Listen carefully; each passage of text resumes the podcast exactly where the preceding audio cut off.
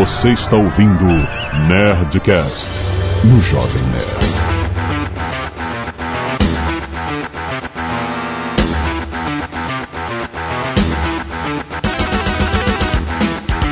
Lambda, lambda, lambda, nerds! Aqui é Alexandre Antônio, Jovem Nerd. Come get some. Eu sou Júnior de Filho e eu deixei alguém do lado de fora. Eu sou o Easy Nobre e DDQD ganhei. boa, boa. Eu sou Evandro de Freitas e o primeiro FPF foi o Stiling na rua. E eu sou Bruno Carvalho e eu é um pronome em primeira pessoa. Caralho. Esse é o Bruno, acabou o podcast. Muito bem, nerds, estamos aqui sem o Azagal, cara. Agora A turma já vai dar uma puta odiada na gente. vamos alimentar conspirações, né, cara? Olha só, o Azagal não pôde por problemas pessoais que ele teve que resolver correndo. Não tem nada a ver com o Jurandir, não tem nada a ver com games, não tem A culpa é minha, fala a verdade, a culpa foi minha. Mas ele, bom, o Jurandir prefere, prefere dizer que ele fechou a porta e não deixou o Azagal entrar.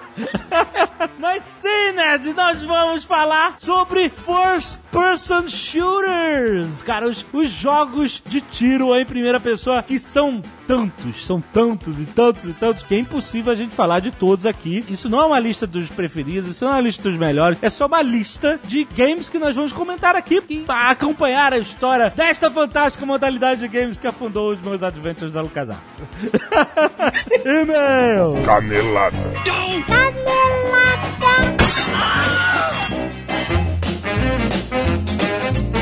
Muito bem, Azaghal, vamos para mais uma semana de e-mails e caneladas no Nerdcast! Vamos. Azagal, hoje você não está no programa, o que você sabe que vai ser usado pelo Jurandir Filho como uma arma contra você.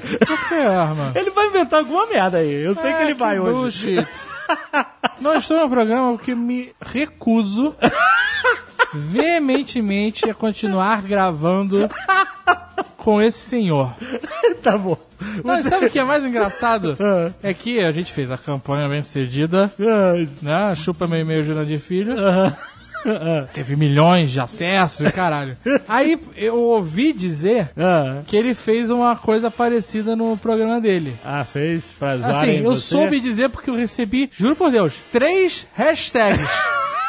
Era o quê? Chupa meu áudio, Azagal. Qualquer porra assim. Mas olha só, eu recebi só três hashtags. Ai, ai. Isso diz tudo sobre o Jurandir Filho.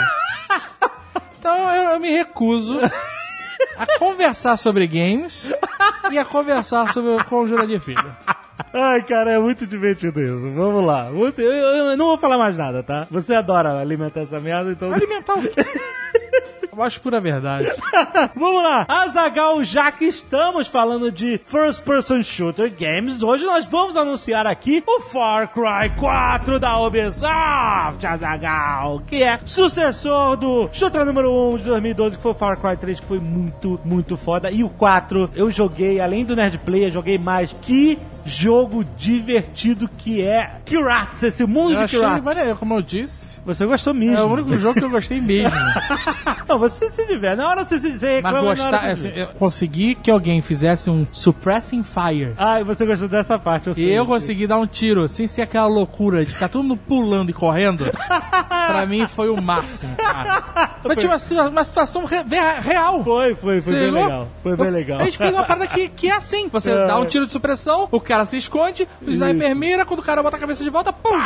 Caraca, isso foi tão perfeito, cara. Foi maneiríssimo. Puta, deu foi. de 10 a 0 nos FPS, cara. é muito maneiro. Então, cara, você está nesse mundo de Kirat, que é esse mundo aberto, lembrando com a natureza toda solta pra explorar. O Nerd Player da semana, se você não viu, a Zagal foi caçado por dois, sei lá, dois cachorros do mato, que fosse. Caraca. Foi bem divertido. Tava lá pegando couro do bicho e foi caçado, né? National Geographic, foi muito divertido. Então é muito legal você ver como esse mundo tá vivo. Ele não funciona só em volta de você, com gatilhos que você tem que acionar. Não, você tá lá, de repente, interage, os bichos vêm te caçar, é muito maneiro. Os elefantes podem ser usados como armas, é muito maneiro. Sai pisando, sai atropelando tudo que é carro, tudo que é gente, tudo é muito Atropelando maneiro. não, meu amigo. Catapultando. Catapultando, é muito maneiro. Esse mundo dominado pelo Pagan que é aquele Neymar de rosa, que as pessoas estão achando parecido com o Clodovil também. Caraca, não, tem Eu não acho que tem nada a ver com o Clodovil. O Neymar, ele realmente parece.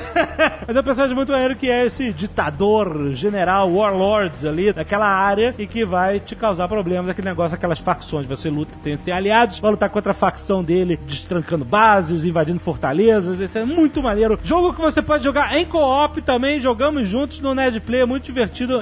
Cara, co-op é uma parada que faz o jogo ficar mais do que duas vezes mais divertido. Vai ficar muito legal. Vai experimentar com seus amigos, é muito maneiro. Compra lá pra PS3, PS4. Tem na Nerd Store, não sei tem, será que já acabou na Black Friday? Não sei.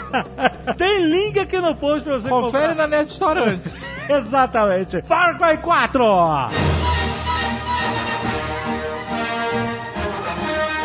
E Azagal, nós todos empolgadíssimos com o trailer de Star Wars. Sim. Estamos uh, com espíritos renovados. Aquela Sim. criança interior voltou com tudo.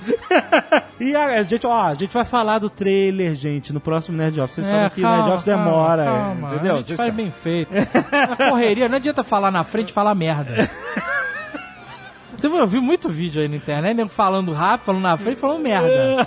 A gente vai falar no nosso tempo e vai falar direito. Isso vai Então, acontecer. exatamente. Então, mas vamos aproveitar para falar de Star Wars Herdeiro do Império, Azaghal. Olha aí. O que é isso? Um livro. Um livro. Sim, é verdade. É o primeiro livro da trilogia Tron. Tron? Que foi um livro de muito sucesso. Ele basicamente catapultou o universo expandido de Star Wars. Que conta a história de cinco anos depois do retorno de Jedi. Cinco anos depois daquela festinha. Daquela festinha com os Ewoks. Exatamente. Super festinha. Ele foca num grão almirante chamado Throne, que é um alienígena, um cara azul com olhos vermelhos e tal, que ele diz assim... "O- Império não acabou porra nenhuma, compadre. Eu continuo, eu, eu me recuso a aceitar isso. Você tá ligado que no Japão teve isso? O quê? Quando acabou a Segunda Guerra Teve uma Mundial, galera que não aceitou. tinha uma né? galera que não, o nosso imperador jamais se renderia. Renderia, exatamente. Ele faria o Araquiri Baiano, não sei o que É. lá. E aí essa galera continuou até sei lá quando, É. fazendo guerrilha, o cacete. Teve um cara aí que ficou até os anos 90 aí, na Uma ilha, né? Na ilha, é isso? É, maneiro, Não porque isso é real, isso É existe, real né? mesmo, cara. E aí, quer dizer, que acontece? Ele, ele é comandante de um Star Destroyer, o Quimera, e ele conquista povos. É muito maneiro, ele analisa a arte dos povos pra conquistar. O cara é muito maneiro, é um personagem irado. E ele é o vilão dessa trilogia, né, cara? E você vai ver o que aconteceu com os rebeldes, com, eles estão organizando o novo governo, né, depois da, da queda do imperador e tal. Você vai ver o Luke começando a perder o contato com o Obi-Wan, a forma etérea do Obi-Wan, que tava lá pra ajudar ele a de- a derrotar o Darth Vader, o imperador. É, você vai ver o Han Solo agindo na legalidade. Olha só. Virou microempresa? Han Solo? Exato. MEI. Ney.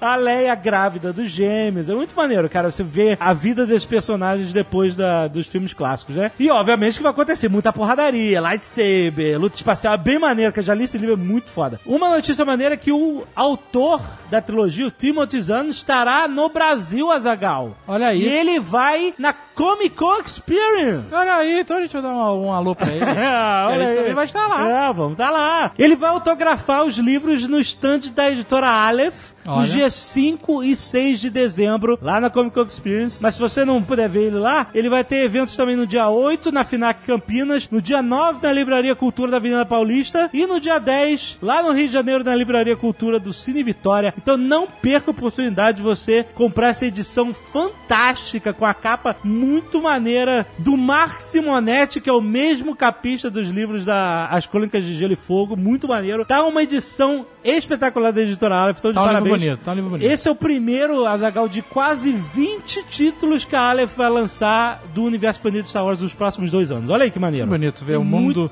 o mundo se movimentando. Parabéns pra editora Aleph, trazendo toda essa literatura de Star Wars pra quem gosta. Exatamente. Muito bom. Link no post herdeiro do Império.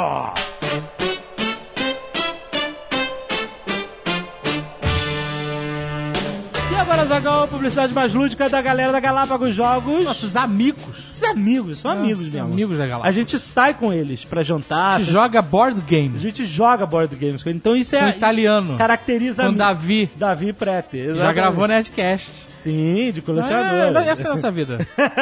muito bem. Eles, cara, estão anunciando um jogo muito divertido chamado King of Tokyo.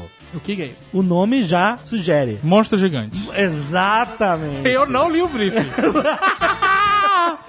no King of Tokyo, você. Cada jogador interpreta um monstro gigante. Tipo, sabe, Godzilla, Kaiju, esses bichos gigantes, né? Godira. Godzilla.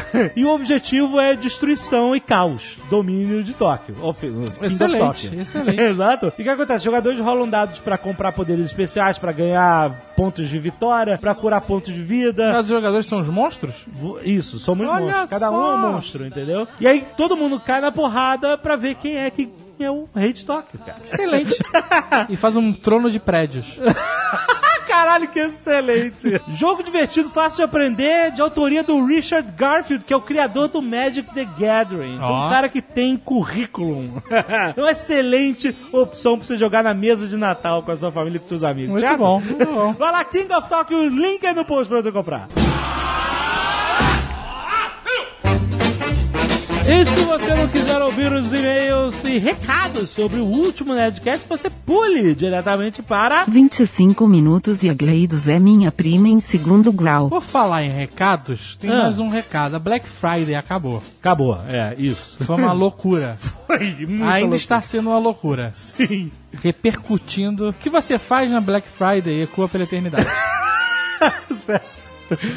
Mas as novidades da Nerd Store não acabaram. Ah, não, porque o Natal tá aí, O rapaz. Natal tá aí e nós estamos com uma porrada de camisetas novas, na Nerd Store. Novas. Novas que não tinham aparecido ainda na época da Black Friday. Exatamente. E olha, Essa semana, por exemplo, nós temos a camiseta Touring Map. Thorin Map. Essa camiseta que você está usando, Jovem Nerd. As pessoas não estão vendo. Mas eu estou contextualizando. É o mapa da Montanha Solitária. É um mapa estilizado, porque ele não tá como, né? Aham. Ele tá numa coluna, achei muito maneiro essa arte colunar. Não sei como chamar, é é só no- de um lado da camisa. Não é no centro, é Não é mais no centro, lado. achei maneiro. Maneiríssimo. Com o Smog, a Montanha Solitária, alguns elementos do mato, tem uma parte da arte no ombro, é bem maneiro. E ela é uma novidade. Camiseta licenciada. Sim. Dá licença. Dá licença. Dá li- Dá licença. Pra minha Oficial. camisa. Além da camiseta Touring Map, nós temos a camiseta também com os anões. Oh. Na verdade, com a patota do Touring, eu não sei como dizer, aquela turminha, Companhia. membership, companhia. Companhia. Exato, uma companhia. Então você tem todos os anões, Sim. o Bilbo e o Gandalf. O rosto estilizado, é isso. Isso, sabe Da é? companhia, aham. É muito, ficou muito Cara, foda essa irado. estampa. Ficou muito foda a vitrine que o Ciro fez, que é o mesmo que faz a vitrine da Nerd Store. Não o Ciro Bottini. Não, não é o Ciro Bottini. é o Ciro Solero, Isso. que faz as vitrines do Nerdcast Sim. e também faz as vitrines da Nerd Store. Exato. E ele fez uma vitrine fodástica. Pegou o Thiago Barba Aham. e tirou o cabelo dele, botou a cabeça do Dualen. Então essa camisa ficou foda pra caralho. Você está animado, empolgado pra ver o Hobbit terceiro e você acredita? Acredita? Você acredita? Acredita! Eu- eu- eu- sabe o que eu quero? Eu quero que o terceiro Nerdcast do Hobbit Ah. chame-se Nerdcast Hobbit Redenção. É só isso que eu quero. Quer dar esse nome? Por favor, me ajude, Peter Jackson. Acredite. E outras estão por vir ainda. Então, é o que o Jovem Nerd já falou. Natal é na Nerd Store. Desculpa, Ciro. Exa- Exatamente.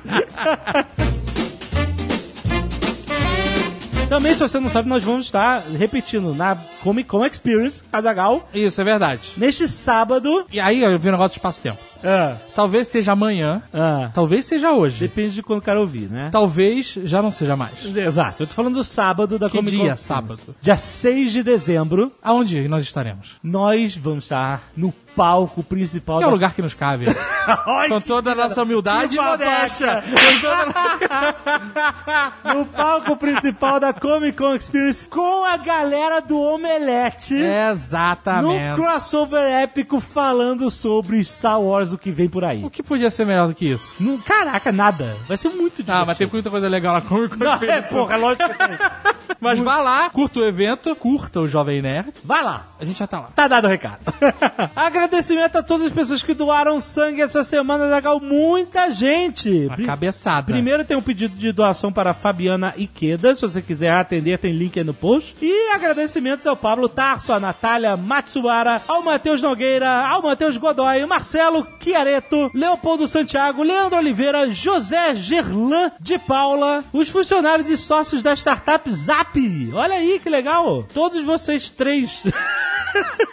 Startup é assim, né? Começa pequenininho. Felipe Amaral, Fábio Júnior, Fábio Onoé, Fábio Ferreira, Ezequiel Wilson, Eric Raymond, Elisa Lopes, Eldes de Paula, muita gente. Douglas Bianchese, Diogo Rodrigues, Cláudia Boé, Carlos Leonardo Machado, Caio Yamamura, muita gente, Azagal, Bruno Marcolino, Fabiola Andreotti, Bruno Idec, Arthur Rossini, Arthur dos Santos, Antônio Rocha, Andressa Oliveira e Alexandre Nicásio. Caraca. Muito obrigado. É um Uma time. cabeçada, não. Palmas. Palma, Uma, palma, uma, uma, salva, uma, uma palma de palmas, salmas, uma palma de salmas. Salva, palma de salva. Tá, Porra, cara, aí, aí, aí dá orgulho. Porque a gente falou que no fim do ano a galera normalmente some. E a galera nerd Tá doando. tá falando que não é assim, não. Muito bom. Olha a cabeçada. Caraca, muito bom. Além disso, tem a galera do Scalpo Solidário. Sim. Agora o nome pegou e o mal roboto parou de gracinha.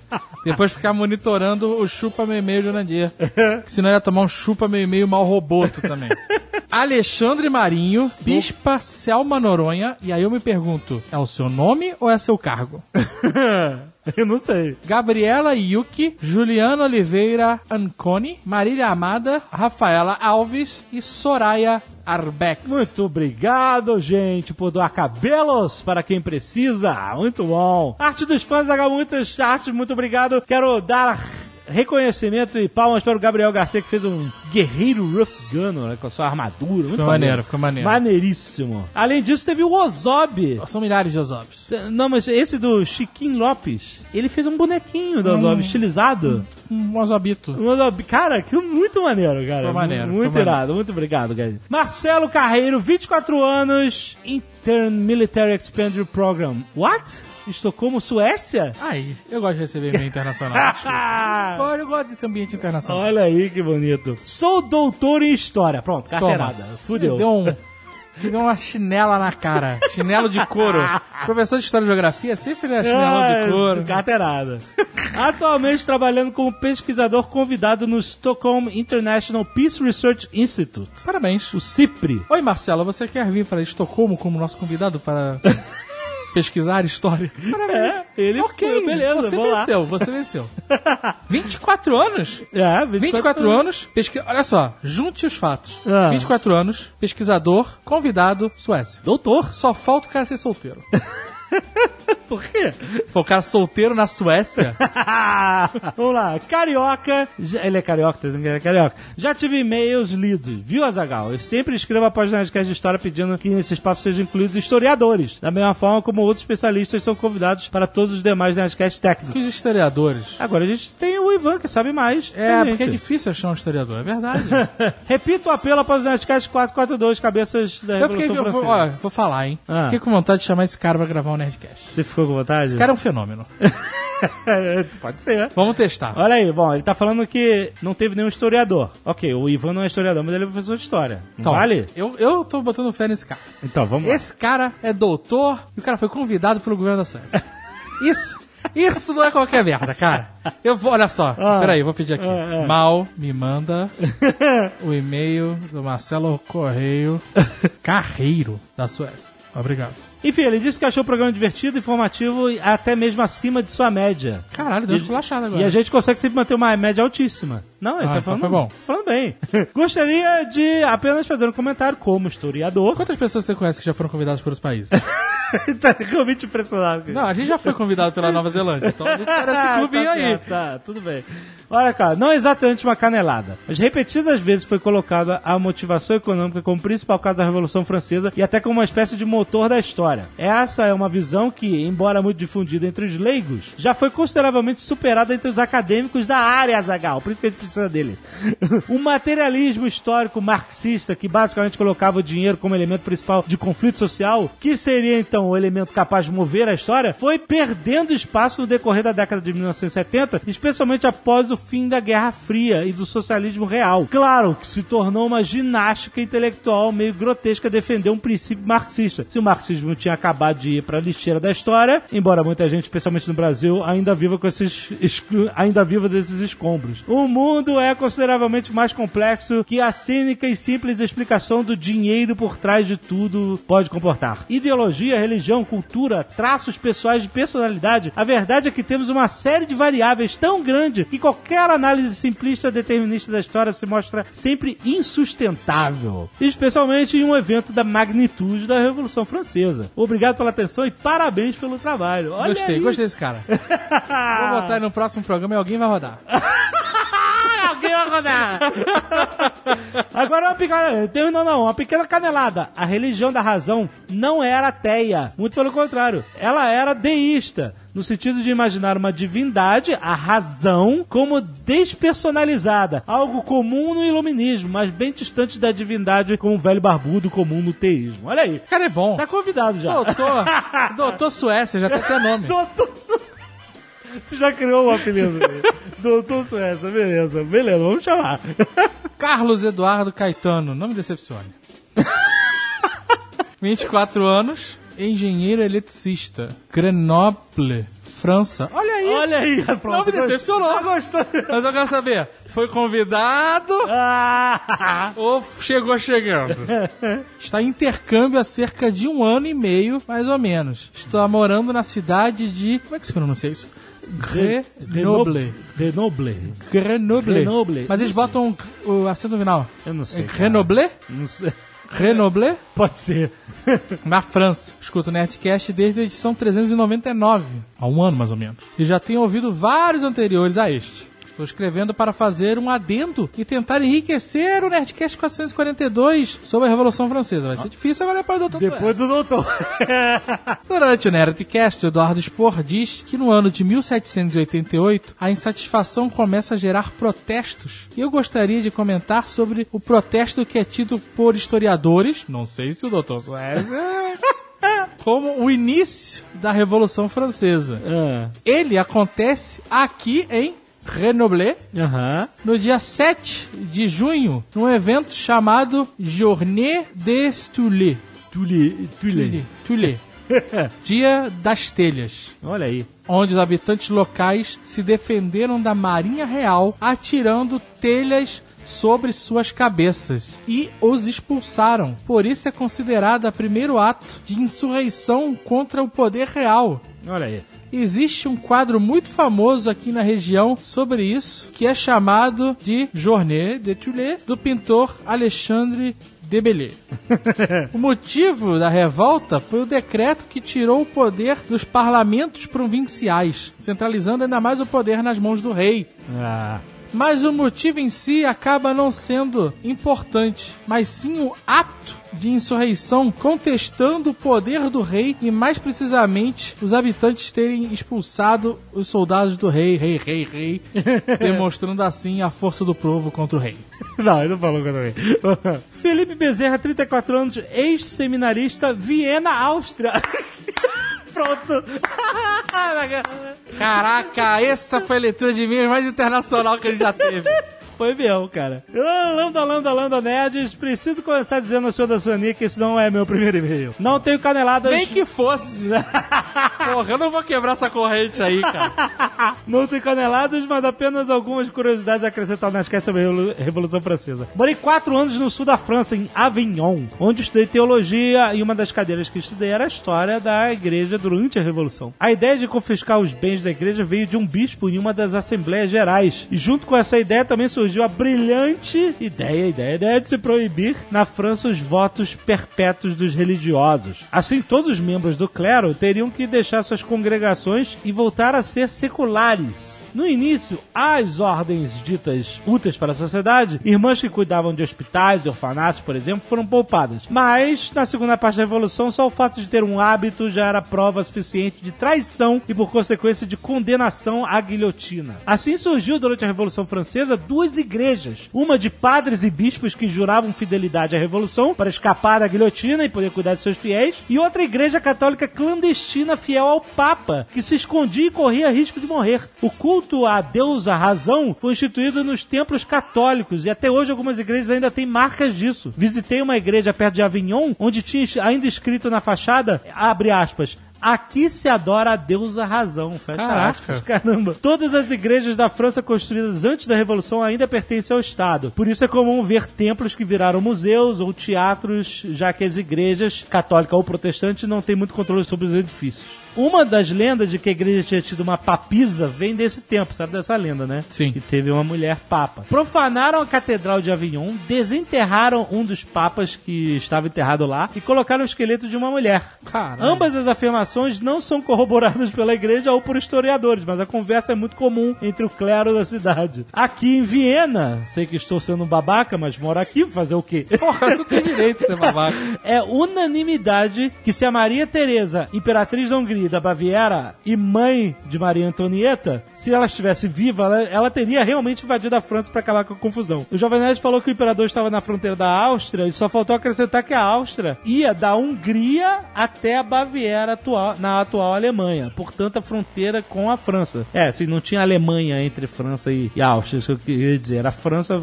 fronteira com a Áustria. Espero vê-los aqui em um futuro Nerd Tour nessa cidade cheia de história. Olha aí, Muito bom, muito bom. muito bom. Ed Johnson Lacerda Pinheiro, 22 anos, estudante de engenharia química, São Paulo. Ah, não.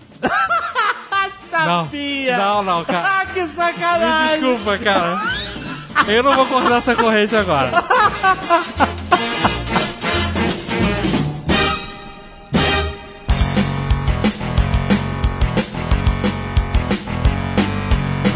Eu não quero debater aqui a origem dos FPS, tá? A gente já fez toda a pesquisa aqui do negócio. Não, não, não, mas eu só quero dizer o seguinte pra galera, que eu vejo muita gente se enganando aí. Não foi Quake, não foi Doom e nem foi Wolfenstein 3D.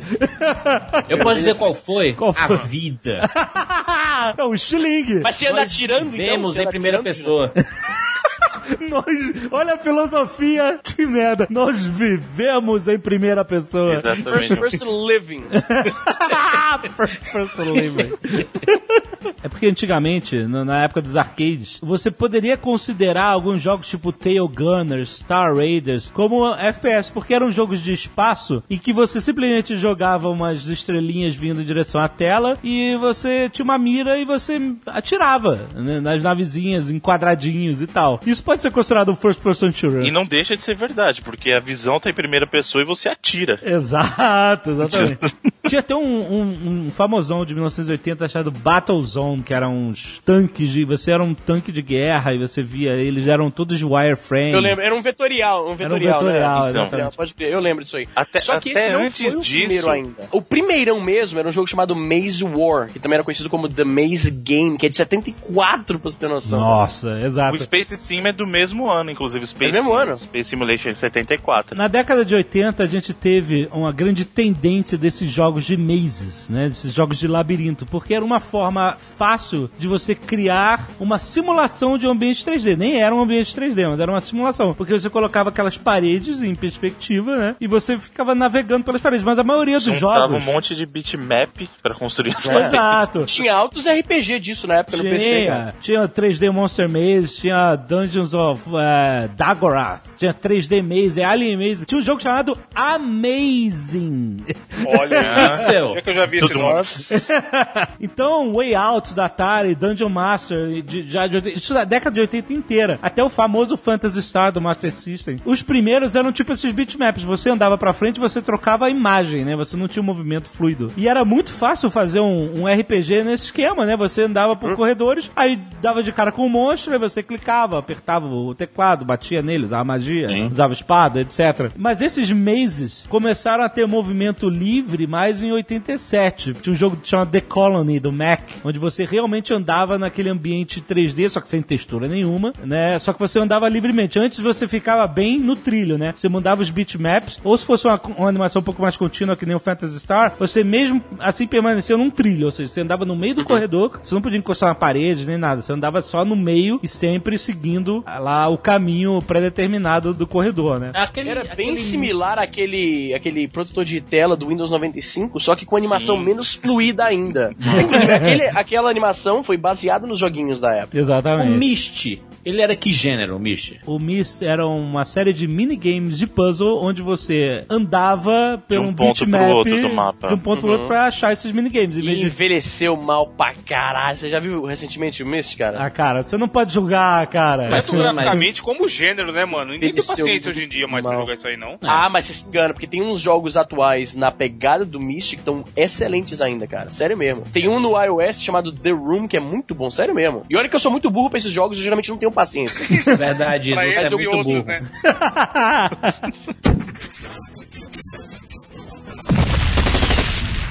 Os mazes na década de 80 foram uma, uma tendência e com o avanço da tecnologia eles foram ficando mais fluidos até o momento em que você podia andar livremente pelo ambiente 3D. Você tinha lá o último Underworld que foi um, um expoente e aí você teve a ID Software lançando o Catacomb 3D que era você era um, um, um mago, né? Dentro de um maze, só que um maze, como você tinha movimentos livres, era, um- era um labirinto muito mais aberto e não aquele corredor fechadinho, né? E você tinha monstros, lançava magia e tal, não sei o quê. Aquilo ali foi super precursor do Wolfenstein, a propósito. Sim, da própria ID, né? Pois Foi de é. 91, o Catacomb 3D. E aí, em 92, eles, tipo assim, mudaram a skin, praticamente, que é o mesmo sistema de jogo. Não, a engine parece bem igual mesmo. É, é aquele 3D que não é um 3D real, né? Um 3D simulado com pixels que aumentam de tamanho, essas coisas, né? A mesma fórmula usada no, no F-Zero, é, em outros jogos é, de Super Nintendo que pareciam que eram 3D, mas na verdade não eram um ambiente 3D de O fato. próprio Mario Kart, né? O Mario Kart, exatamente. Então o que acontece? O, o- eles trocam skin e tematizam o jogo de Segunda Guerra Mundial. Você era um prisioneiro que saía matando nazista e no final matava o robô Hitler. Maravilha, né? Eu lembro até hoje das falas dos soldados quando eles viam. Tinha um, o, o soldadinho de, de marrom falava Arschloch. que eu não sei o que, que é. Arschloch. Aí, Bota no Google Translate aí, bota no Google Translate. não, era engraçado porque o jogo não tinha memória pra tocar mais de um som ao mesmo tempo. Então, se o cara começasse a falar e você dava um tiro, você interrompia a fala do cara e aí ele usava o som ativado por último, né? Ele tomava conta, né? Ou seja, morreu, ele falava, uh! aí se você desse um tiro, sumia o som do cara. Você bem... tá parecendo. Esse sonzinho que você fez aí pareceu mais o som de derrota no Street Fighter 2. Street né? Dois. Exato. Uh, uh, uh. Mas ele fazia bem assim, o, o nazista quando morria. E é uma coisa, não existia o strafe, que é você... Andar de lado, andar, andar de lado. exatamente. Tipo né? caranguejo. Exatamente, não existia esse conceito. Você simplesmente não existia mouse, né? Era só teclado. Então você só andava pra frente, pra trás e virava, E virava. uh, né, pros lados. Então, Resident Evil, então, né? É, Resident Evil controle 1. tanque, né? um era um estilo tanque. que a gente chama. É, estilo tanque. Você, como não tinha comparativo com nada, era algo fantástico, né? Eu lembro que eu tinha contato com o computador nessa época na casa do meu grande amigo Guilherme Boma, que tinha XT. Eu fui, fui, fui evoluindo lá com os computadores dele, é, monitor verde, essas porra. E aí ele comprou, a mãe dele comprou um grande 386. Um caralho, o computador É. mais moderno do mundo. E aí rodava, apareceu no computador dele o Wolfenstein 3D, cara. Meu irmão, você imagina uma criança vendo o mundo dela virar de cabeça pra baixo.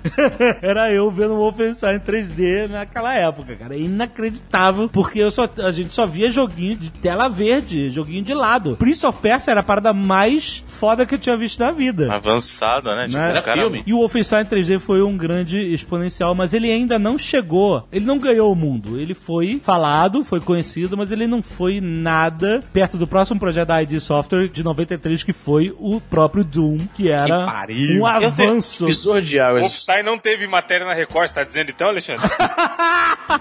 Não foi, não, foi, não foi alvo de discussão do Fala Que Eu Te Escuto, É, né? Globo Repórter, Globo Repórter não teve? É. O Doom chegou a ser banido no Brasil na época, Porra, não foi? foi tudo, velho. Acho que foi, acho que foi. O Doom, você vai notar que ele é o Wolfenstein Melhorado. Melhorado. É. Claro, cara. Ele tem toda, ele, inclusive não tinha strafe ainda, mas realmente era, tava muito mais avançado. Ele tinha pela primeira vez um movimento, foi no Doom ou no Doom 2 que tinha, você tinha um movimento de balançar de câmera quando você andava, ou então balançar da arma. Não, balançar a arma, balançar a É, arma. balançar a arma, né? Exato. Foi no 2, foi no 2. Exato, foi no 2 que começou a mudar mesmo. A violência, né, cara? A, violência, do Doom, era- inacreditável, Era né? inacreditável. Não, os monstros, porque o que que acontecia? No caso do Wolfenstein, eram soldados tal, e no máximo lá o Hitler no final, né? E o pixelados, Mecha né? É pixeladozinho. Agora, no caso do Doom, eram, as- eram as criaturas do inferno, velho. Tipo, assim, eram os monstros. Pô, rapidão aqui, só pra confirmar aqui, o Doom 1, a arminha mexe hein, de um lado pro outro, faz aquela oscilada, hein? só pra Ah, confirmar olha aí, a Ah, então, Olha aí, então, era uma disse? diferença.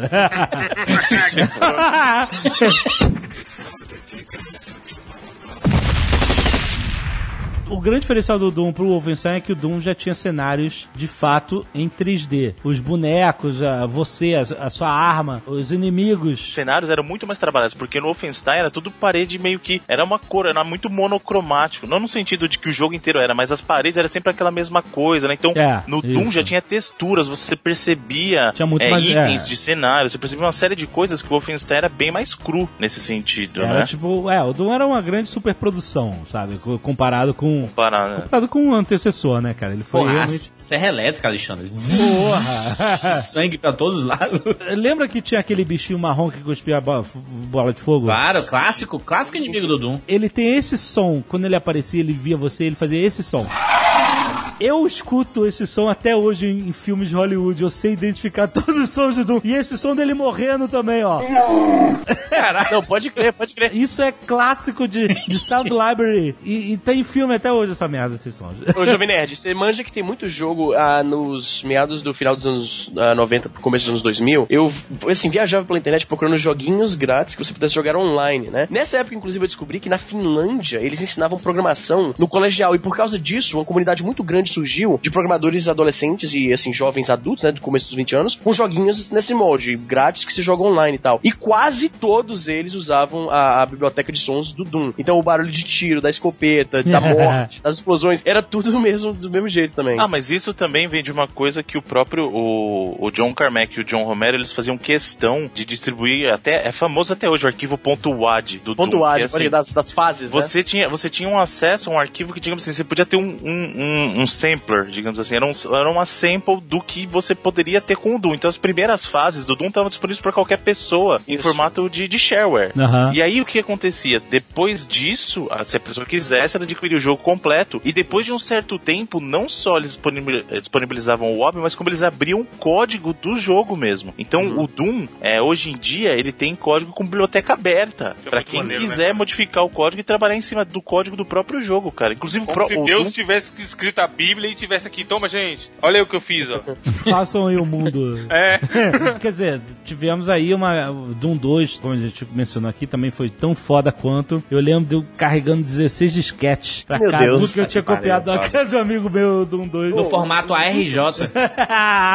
Ou se bem que você pensar que teve uma época que Doom rodava no, dentro do Excel. Vocês lembram que tinha uma, uma- um mapa de Doom que rodava dentro do Excel? Você digitava Sério? um códigozinho lá. Sério? Pô, eu descobri recentemente, cara, no Reddit, um cara que ele desenvolveu um- uma, uma macro, sei lá qual é o nome, script, no Excel pra rodar filmes puxando do torrent. Então o cara do TI dá uma olhada no- na cara? atividade, sério. Aí fica uma célula é o botão de retroceder, a outra é o botão de avançar, de pausa e tal. E fica uma célula imensa com filme. E aí ele fala, ele faz isso porque o cara do TI não, não consegue ver o que ele tá fazendo. Tipo, ah, aquele maluco lá tá 8 horas seguidas no Excel, tá trabalhando pra caralho.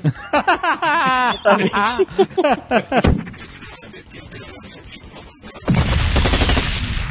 A ID Software parecia que, sabe, tava mandando no- na parada, porque ela Verdade. mesmo revolucionava, né, os jogos e, e- e melhorava e tal. E a evolução do Doom foi o Quake, da própria ID também, que, porra, acabou virando a, primeira grande febre de Lan House, né, cara? Os Verdade. Quakes, a galera jogando junto, assim, né? Eu, eu cheguei a jogar o Doom por TCP IP, né, por modem, né? Puta, Se TCP, cara. maluco.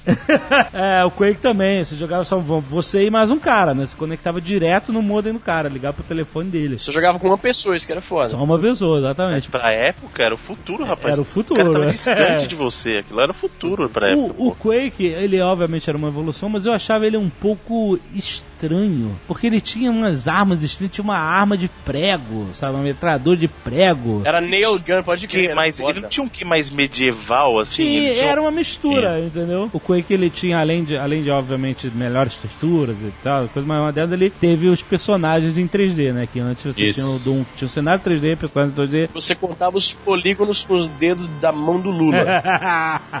é, exatamente. Mas ele tinha armas maneiras, como a, a lança-granada, a granada Nossa, era foda pra caralho. Quicava, era maneiro. Eu lembro que foi aí que eu comecei a gostar do poder da matemática, porque você jogava granada, ela batia na parede, descia a escada e pegava o cara na cara, sabe? Isso era muito Nossa, era muito recompensador, maluco. Esse foi, foi a, a clara evolução do Doom mesmo, né? Porque se você compara um gameplay do Doom de 93 com o Quake, o primeiro Quake, você vê que, putz, melhorou muita coisa, sabe? Sim. Pô, mas Quake era muito bom, cara. Puta que pariu. Agora, é uma coisa interessante, o Duke Nukem em 3D foi um grande clássico, todo mundo lembra o carinho e tal, não sei o quê. Ele foi de 96 e o mesmo ano do Quake, né? E, e- Tava mais na pegada de Doom mesmo. mas muito na pegada do Doom, porque os personagens ainda eram Não 2D. importa, tipo, você vai virando e a sprite vai girando pra continuar na sua frente, é? Exato, de frente, exatamente. Você nunca viu, tipo, o cara de lado, né? Tipo, ele tava de frente. Porque ele não tem, ele é uma folha de papel, tá ligado? É, exatamente. Mas existia uma coisa irada que eu nunca vou esquecer, que até onde eu sei, o, o Duke Nukem foi o primeiro jogo onde você se via no espelho. Isso aí. Né? Você tinha um banheiro, entrava no Que espelho... existia um personagem, não uma mão flutuante, né? cara? Exato, né? E ele falava, I'm gonna get you alien bastard. É. Cheio de E tinha umas de gostosas fazendo strip e tudo. E ele é- agora, é curioso isso que você tá falando, porque de fato, os outros eh, FPS, né, os jogos estilo Doom, como eles eram chamados depois do Doom, era meio assim, catártica a coisa. Você é o carinha, aquele é a sua mão e tal. E no Duke Nukem, tipo, o, o nome do personagem é o nome do jogo, né? Ele tem uma, uma personalidade mais distinta, porque o Sim. Cara do, do Doom e do Quake, ele é você, tipo, ele não fala nada. Ele é, ele é um personagem flat, né, cara? Ele não é nada, ele é, ele é você jogando, exatamente. Cara, o Duke Nukem é um, é um brucutu dos anos 80 total, velho. Né, e aí ele, e ele estalava os dedos antes de começar Sim, a sim. fase, né? Bom. Tipo assim, ele, Pô, ele ele- Ele mijava. ia ao banheiro, mijava no banheiro. Ele seria o parceiro do Ed Murphy tranquilamente em algum filme.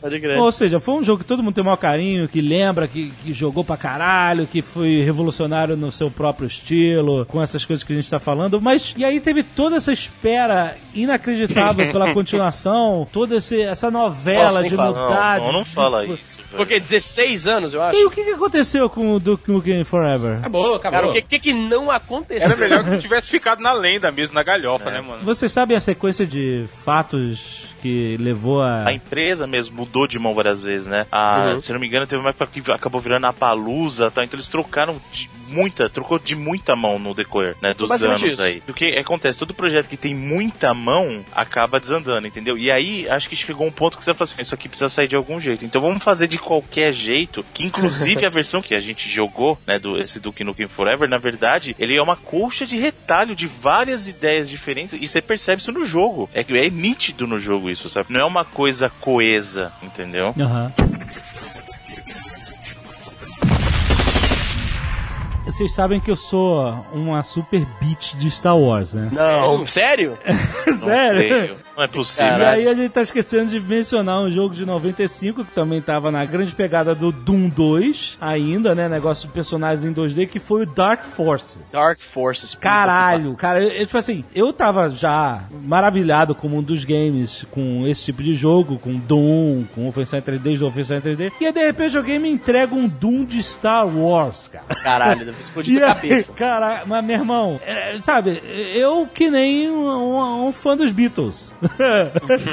no show dos Beatles, sabe? Cara, era muito fa- na, com armas lasers, eu- eu- matando os Stormtroopers, roubando os planos da Estrela da Morte, cara. Como assim? O Dark Forces foi um clássicozão foda. Embora eu tenha jogado mais o 2, ah, o Jedi Knight. Jedi Knight, que é muito bom também. E o Dark Forces 2 ainda tinha aquela pegada de ter aqueles filmes com atores, né? Mas o Dark Forces 2 era com o Caio Katar, né? Isso. Um também, né? Não, é, pois é, os dois eram, é. Porra, agora eu vou te falar, eu tô vendo aqui os vídeos do, do Dark Forces por causa do que o Giovanni tá falando, ele bateu uma nostalgia fudida, mano. Não, não, porque tem uns atores interpretando um que era pra ser o Obi-Wan e o Luke é uns caras nada a ver, sabe? Porra, Não, mano, não tinha Jedi Obi-Wan. o, o Jovem Nerd. A cena de Morin sempre foi muito forte no FPS, porque o pessoal fazia as skins de, de inimigos novos, mapas novos. Eu lembro que fazia muita polêmica nos Estados Unidos, porque o pessoal fazia mapas das escolas deles. Eu contei pra vocês que teve um cara na empresa que ele fez um mapa da empresa e foi mandado embora por causa Sim, disso. falou. É mesmo? Falou, ele pegou, falou. ele sempre, ele fez um mapa. Aí não era na época, não era na época do Doom nem do Dark Forces, na verdade foi Counter muito mais Strike. pra frente na época do CS. Mas ele fez um mapa do prédio inteirinho da empresa, andar por andar, colocava mesas nos lugares, tudo. Hum. E disponibilizava, mas o pior não é Brasileiro? nem isso. Brasileiro? É aqui, aqui do Brasil mesmo. O pior não é isso. O pior é que o cara disponibilizava os servidores da empresa pra rostear jogo.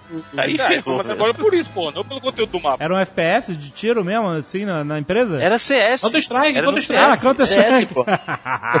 Todos esses jogos tinham comunidade de mapas, de WADs, né, que faziam um por acaso. Sim, sim. Mas o Jedi Knight foi o único que eu mergulhei de cabeça nisso de baixar mil fases e caralho. É verdade, não, tinha muitas fases online, no Quake também, né? Muitas fases feitas pela comunidade e tal. É Unreal, Unreal Tournament É isso que eu ia foi. falar agora. É. Um Você pode falar de real. Um real. real. Um real. Mas falavam mesmo. Ó, hoje em dia a gente tem rivalidades de videogame que é tipo FIFA e PS, né? O Win sim. Eleven. Você tem COD, tem Battlefield, né? Sim, e sim. Naquela época era Quake e Unreal, maluco. Quake Unreal, exato. Real, Real. Mas, posso falar a verdade? Não tinha pro Quake, velho, porque o Unreal era bom demais. O Unreal Tournament era muito bom. A versãozinha de 99 ela era muito bacana, cara. Muito bacana já. Porque assim, o que aconteceu foi que saiu pra disputar. Era o Unreal e o Quake 3 Arena. Sim, Quake 3 isso aí. pode crer. Isso aí. Ah, Quake 3 foi um fenômeno pra jogar online, né, cara? dois Puta que foram. Os dois eram justamente Os dois? o, o- eram os dois eram a disputa do multiplayer mesmo, que que eram os jogos falei. de multiplayer da época. E Lan, Lan House bombando. Lan Era House o COD e o. Battlefield de hoje em dia. mano. Exatamente. Foi o que eu hoje em falei. dia, hoje- Dica boa, ouvir esse Nerdcast com o YouTube aberto, colocando o nome do jogo e gameplay. É, boa, Pra, é pra- boa. pra você Mas, entender o que é a nostalgia dessa parada. É, exatamente. Sabe, sabe o que eu- uma coisa que eu curti muito do Unreal Tournament, que foi o primeiro jogo que assim que me fez curtir mesmo o modo de Capture the Flag, cara, porque assim, É o. Capture the Flag do Unreal era um Capture the Flag fantástico, cara. Porque antigamente era muito deathmatch, né? Era muito mata-mata, né? E no Unreal tinha os modos de Capture the Flag que, cara, muito bem trabalhados. Os mapas eram feitos para esse tipo de disputa. E eu sempre gostei muito desse modo, né, de captura de base, de captura bandeira, Sim, tal. era, Então é bem, muito era bem diferente. E, e o Unreal também tinha os, as narrações, quando você mandava bem, né? Você atirava, Isso. dava headshot, o Ah. cara falava headshot. Você, É. você matou o primeiro cara, Kill. First Blood. É, e é Monster Kill, Ultra Kill. É. Que depois foi pro CS, né? Foi pra todo lugar, né? CS. Foi pra todo lugar de um ponto que a gente não sabia qual. Você não sabia qual foi o jogo, de onde que saiu, porque começou a realmente se espalhar pra caramba. Agora vocês estão esquecendo uma parada que é muito importante do crédito de Unreal Tournament pra internet. Uma coisa que veio por causa do Unreal Tournament. O German Kid, maluco, lembra aquele vídeo daquele moleque que ficou puto Lembro, lembro. Que ficava gritando. Bota aí, Léo.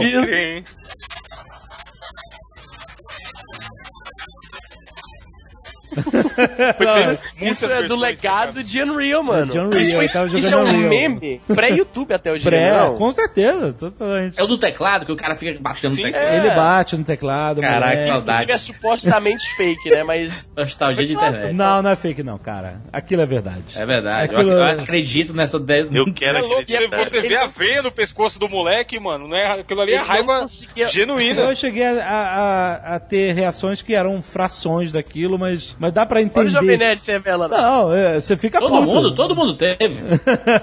Caraca, eu, eu eu jogando o Donkey Kong do 3DS recentemente, morri 30 vezes numa fase. Eu quase jogo o 3DS pela janela. Onde será que tá esse moleque hoje, hein? Cara, Preso, morto. não, coitado. cara. Matando gente por aí, né, mano? Cara, é foda porque a, a língua alemã, você ouve alguém gritando em alemão, eu já fico com medo, cara. Pode que o cara pode fazer um elogio pra você, né? Você, pô, cara, vai me bater. Você vê que um cara estragou a língua inteira, bro. o, cara, o cara estragou aquele tipo de bigode que não- ninguém mais pode ter aquilo hoje em dia. Estragou. O cara estragou o bigode. ó. Ele estragou aquele bigode. Cara, Estragou o bigode. O cara, você é tão filho da puta que ele estraga um tipo de moda, tá ligado? Tipo, já pensou? Tipo, imagina que o Jurandir fosse um cara tão filho da puta que gostar de Rei Leão agora é uma parada que ele pode. né? Só filha da puta gosta de Rei Leão, tá ligado?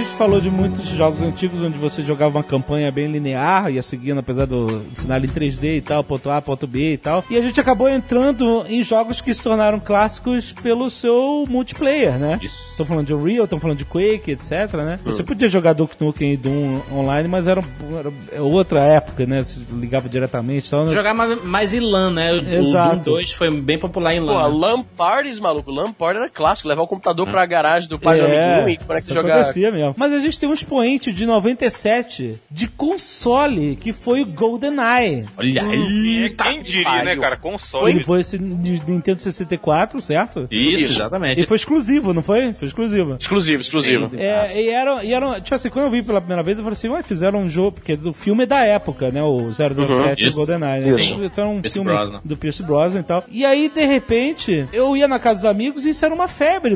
Você via lá a galera com split screen, de até quatro jogadores. Quatro jogadores, muito foda. E, aí, e, tipo assim, as pessoas, os amigos que tinham console eram tão malucos por isso. E eu, durante muitos anos, fiquei ouvindo tanta gente falar assim: caralho, GoldenEye, foda pra caralho, né? Era tipo o GTA de hoje, era aquele jogão em filme E foda. aí, não, é, não, e, e, tipo assim, eu que sempre tive contato com esse tipo de jogo em PC, joguei todos esses que a gente citou antes e tal, eu achei estranho isso. eu Ok, falei assim, né? assim, ok, eu já joguei 30 jogos iguais a esse, por que que tem de tão diferente? Mas sabe o que rola? O Nintendista é uma raça pior que o cara que é fã da Apple. É tipo o Jurandir aí, que é fã da Apple. Imagina que amanhã lança o app que faz a pessoa tem um iPhone voar. Puta merda. O cara vai ficar, pô, tá vendo? Caralho! Apple é foda, maluco! É porque vem o fanboy do Android vem dizer, mas ano passado a gente inventou isso e saiu no Galaxy Não, mas isso, isso que o Alexandre falou era o Nintendista falando. Aí, vocês só falavam que a gente só tinha joguinhos coloridos, mas agora eu tô dando tiro nas pessoas.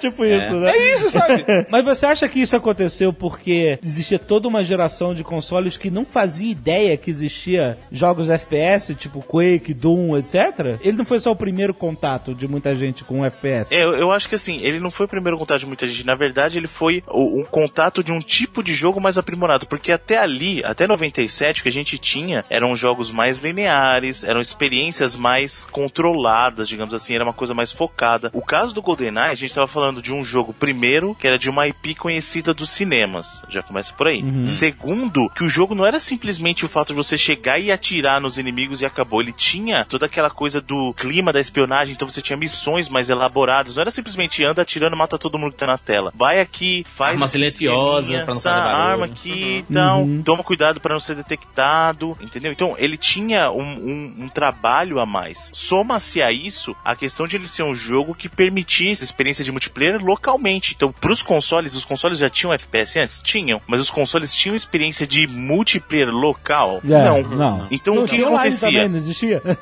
É, não, não, não tinha Hoje em dia o online da nenhuma. Nintendo existe, imagina naquela época. Isso eu queria dizer, as pessoas conseguiam se divertir bastante com aquilo. Então, o que eu vejo que assim, eu não acho que foi primeiro contato de muita gente, mas foi um contato muito bom com FPS pelo fator primeiro de diversão, porque toda vez que a galera se reunia, num console só, eles conseguiam quatro pessoas se divertirem, entendeu? Então já tem esse fator de diversão e além disso, eu acho que o production value do jogo, no caso do GoldenEye, era alto. Aí sim, principalmente em se tratando de um FPS exclusivo para consoles, entendeu? Porque assim, antes disso a gente teve IPs conhecidas em FPS? Teve. Como você falou, o próprio caso do Star Wars. A gente teve o caso do Alien. IP é, um- é a sigla de Intellectual Property, é a propriedade Exatamente, não de intelectual. Internet né? Protocol. Não, não, é... É, não é? Protocolo, caralho. Eu estou falando da propriedade intelectual, Em exatamente. alguns Então, assim, lugares, o IP é conhecido como mandioca, tá? Ah, ah, IP.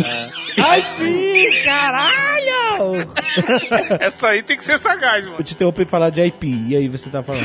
Então, aí já tinha acontecido anteriormente no caso do Alien, porque teve jogos, o próprio Jaguar em 94 teve o Ah, Alien é. vs Predator, né, que é o Alien vs Predador, você teve o Alien Trilogy, que foi um FPS muito bacana também, baseado na IP do Alien, né, então isso já existia antes, mas o que eu acho que aconteceu foi justamente isso, foi uma junção de diversos fatores que deu um grande destaque pro GoldenEye, que acabou moldando principalmente pro cenário dos consoles, aquela coisa do multiplayer local para console, quer dizer, Sim. não tem como você conectar em LAN, mas o seu local vai ser tela dividida. Em alguns casos você tinha ambos, né? Que aí foi a evolução disso que veio com Halo depois. Mas até ali, aquele é o expoente que você tinha de diversão. O máximo de diversão que você conseguia no FPS com a galera no console era isso, né? De sua tela dividida em quatro pessoas, quatro pessoas se divertindo ao mesmo tempo. Era, Né? essa é a palavra, Bruno. Diversão. Era muito divertido jogar GoldenEye com quatro pessoas. Exatamente. Mas eu lembro que eu não joguei muito, a não ser na casa de amigos e tal. E eu achava, como eu tava muito acostumado a jogar com mouse, né, teclado e mouse, na época eu falei assim, cara, FPS não foi feito pra videogame. Mas você era um PC Era gamer é o que todo mundo padrão. falava na época. Mas é eu mundo falo assim, não, não, não dá, não, não vai pegar, não vai pegar jogar no A controle. resposta. Você não consegue ter a precisão que você tem no mouse, entendeu? Esse foi o argumento por muito tempo, né? Aí, Não, eu achava a- que não, não ia pegar, entendeu? Não, e até faltava. No caso do- dos videogames, faltava botão pra fazer. Né? No caso, até o próprio 64, ele tinha um analógico só. O, o GoldenEye, o que acontecia? Como é que era o controle? Você tinha um analógico, então no analógico você controlava a mira. E aí, o caminhar do personagem era nos botões do lado ali. Você, Você, você né? tá olhando pro controle, Eu você tem o B e o A, que é pra atirar e fazer ação, e aí você tem os botões C, que são Os Cara, uma jeito setinha, no Mario você- também era assim. Cara, como tinha botão, né? O 64, Jesus. E aí você tinha o Z, o gatilho embaixo, né? E você tinha o L e o R em cima, cara.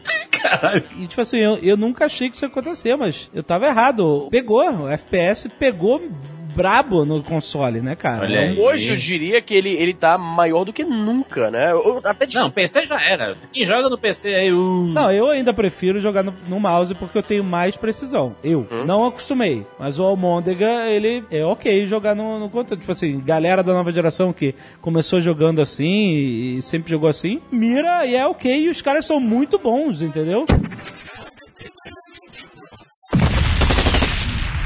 Vamos falar de um Moisés em 3D dividindo um mar de pixels. Exatamente. Boa, boa. Tá, tá, tá corretíssimo. Calma aí, calma aí, rapidão, rapidão. Moisés em quê? em 3D. Half-Life 3 confirmado. Vamos falar de Half-Life, cara. Não, cara, a gente tem que aprender. É Half. É Ralph, Ralph, Ralph, vai. jogava no Corinthians, joga no Corinthians. Half-Life. A palavra. Half-Life. Easy, nos ajude. É, Engli- English Challenge. A palavra English half Challenge. se Half. Pronuncia half. Half, Sem L. exatamente. O L Sem não L, Tem o existe. som do L. O L é silencioso. L é, sil- Half-Life? é Half-Life. É Half-Life. Vergonha. o cara não consegue. Vamos falar de Half-Life. Half-Life. Fenômeno. O Half-Life, ele é considerado, assim, além de ser um jogão, um super jogo, ele revolucionou em algo que se tornou um padrão da indústria dos games, que são os chamados scripted events. O que, que é o scripted event? É você tá andando pelo cenário 3D, então o que acontece? Antigamente, você andava e você tinha só monstros querendo te matar, e é isso, né, No basicamente. máximo um barril que explodia no Um duro quando você barril, atirava. Agora, o scripted event era, o- era o seguinte: você chegava em um lugar e, as- e- e só a sua presença naquela sala era o gatilho para um evento que foi programado para acontecer. Ou seja, personagens começarem a conversar, é, uma coisa explodir. É, Isso aí. Começar você- a pegar fogo numa sala. Tal. Exatamente. Então, é, hoje isso é, é padrão, é normal, você vê isso em qualquer jogo, entendeu? Mas é. Pô, no começo do jogo, Jovem Nerd, você tá indo naquele, tipo um trenzinho pra chegar na estação de Black Mesa, né? Aham. E eu ficava confuso, porque, tipo, eu tô ouvindo o cara falando comigo, né? Tá os créditos do jogo rolando, mas eu tô caminhando, tipo, eu tô controlando isso. Que porra é essa? Exato, né? É- Eu acho extremamente desnecessário o quão longo é essa parte do trenzinho. Sim. velho. Os caras estavam aprendendo a fazer É. isso, né, cara? Hoje em dia você tem aberturas que levam 10 minutos, como por exemplo do Batman Arkham Asylum, que é ele levando o Coringa preso,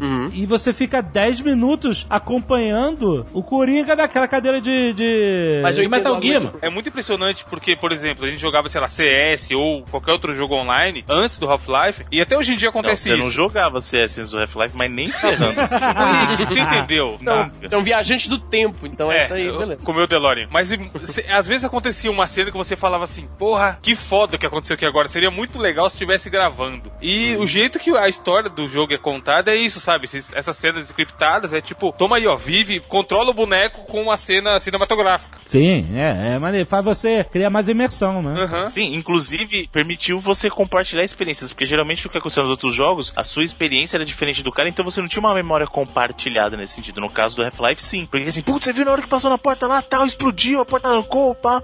Então quer dizer, passou a ter uma memória compartilhada porque vocês passaram pela mesma coisa. Então quando você comentava, fazia sentido pra outra pessoa o que você tava comentando, porque ele teve, como o evento era, era ele rolava baseado no script, acontecia pra você e pra ele também. Exatamente. O pior, aliás, o melhor no caso, é que não só o Half-Life 1 é um espetáculo, uma obra-prima, como o Half-Life 2 também é uma É, É exatamente. maior Conseguiram ainda. fazer uma cara. sequência inacreditável, cara. Sim, cara, é impressionante. Mas é isso que me dá medo do Half-Life 3, cara. Porque assim, a gente tem, tem um exemplo. Nukem Forever. A Flávia Zé do Exatamente. Forever. A gente teve o exemplo do Duke Nukem Forever, que foi o seguinte, todo mundo ficou insistindo, insistindo, insistindo, e falou, tá bom, uma hora vai sair, na hora que saiu, assim, o pessoal preferiu que não tivesse saído. Meu medo é assim, porque pensa bem, por que que não saiu até agora? Alguma razão tem. É tipo o Chinese Democracy do Guns N' Roses também, né?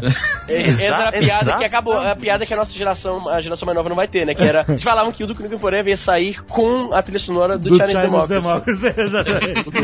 é, o Half-Life 2 ele foi a evolução lógica do 1, foi né, muito mais bem feito, muito mais divertido Todos os e tal, não sei o quê. sentidos, né? É, foi uma, real- realmente uma evolução. E a galera ama essa porra. E, e, e- e foi considerado o jogo da década, né? De 2000. Pô, ganhou mais de 50 prêmios de jogo do ano. Sabe uma coisa que é interessante também, Jovem Nerd, do caso do Half-Life 2? Fala. Que ele inaugurou aquela coisa do mundo do Half-Life de ter episódio que, inclusive, o pessoal tá aguardando Half-Life 3 e o episódio 3 do Half-Life 2. né? Porque ele teve o episódio 1, o episódio 2, e aí o pessoal tá aguardando, antes do Half-Life 3, o episódio 3 do Half-Life 2, Não, cara. é, desistam, né, cara? Não vai ter isso.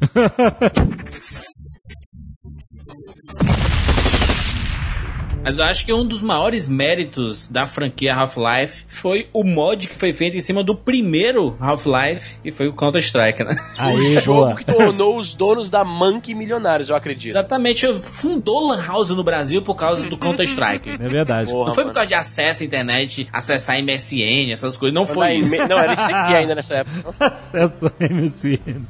Não foi isso. Foi, foi por causa do Counter-Strike. É verdade, cara, Counter-Strike foi, foi. O CS é, é o CS, né, cara? É o clássico. CS. Polícia e bandido. É polícia e bandido, exatamente, aquele negócio. é, Foi, foi realmente uma grande. Um grande Facadinha, facadinha, É bom, o cara Facadinha, é. Cara, é meme até hoje. The treta has been planted. Isso é, Sim, isso é do. CS, né, cara? De- de- Headshot.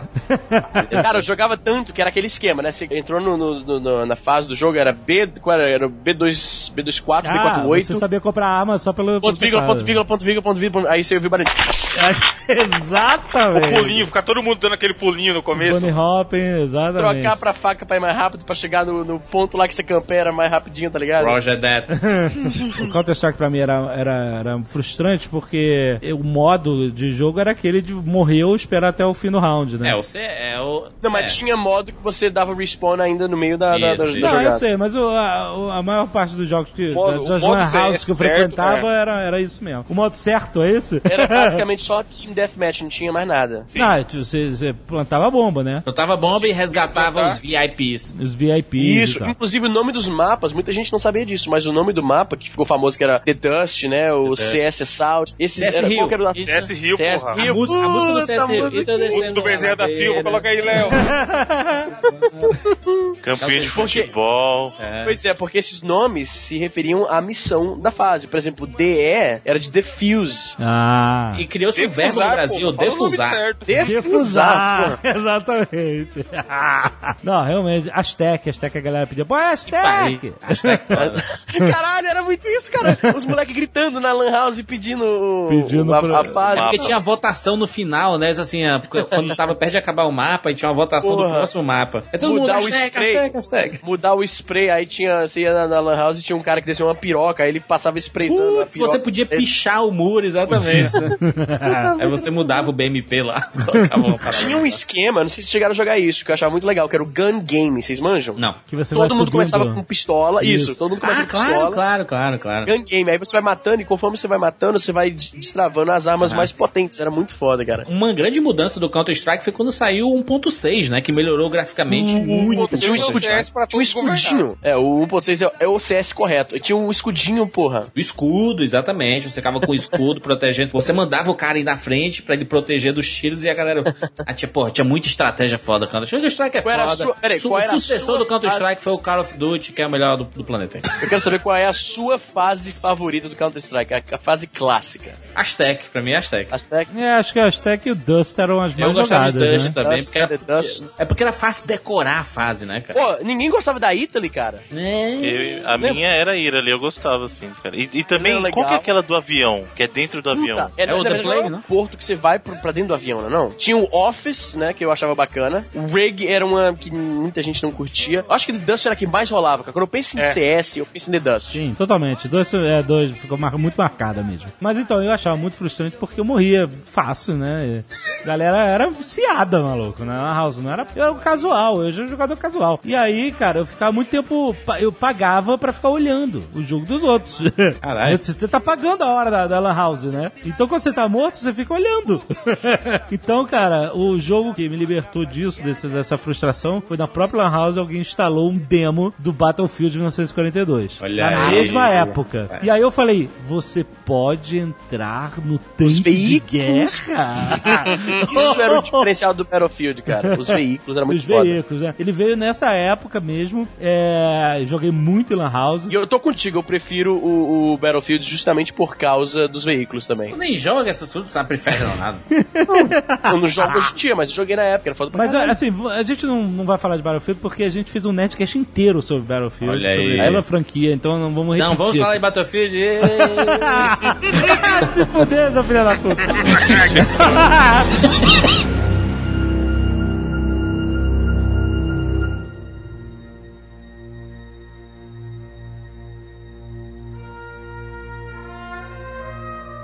Vamos falar do pai do Battlefield, que é medalha de honra. Olha aí, é verdade. Exatamente. Medalha de Honra, ele iniciou uma época, eu já comentei isso nos podcasts que a gente falou de Medalha de Honra. Foi a época dos FPS de Segunda Guerra que, assim, há uns 5 anos atrás estavam dominando a cena completamente ao ponto de que o gamer comum matou mais soldados nazistas do que os soldados aliados. Na verdade, todos, na todos verdade, eles, todos foi eles é uma somados. época que por causa de um filme, uma geração, um gênero Caralho, foi criado. Exato, exato. Foi Um- um filme e uma série, Foi uma por causa de. Não, foi por causa do resgate só do Ryan, né? Que ficou Mas maluco. a série alimentou. A série, a Band of Brothers Não, a alimentou Band também. of Brothers depois. Não é à toa, porque o, a gente já comentou isso, o Medal of Honor é um trabalho da DreamWorks e quem tava lá liderando esse trabalho, Spielberg. quem que pediu, o O Spielberg. Spielberg, é, então não foi à. Agora, toa. O Medal of Honor, ele é de 99, o Medal of Honor. Então assim, o ápice disso aí foi de 99 até 2002, 2003 ali. Mas ele começou a bombar com o Medal of Honor Allied Assault,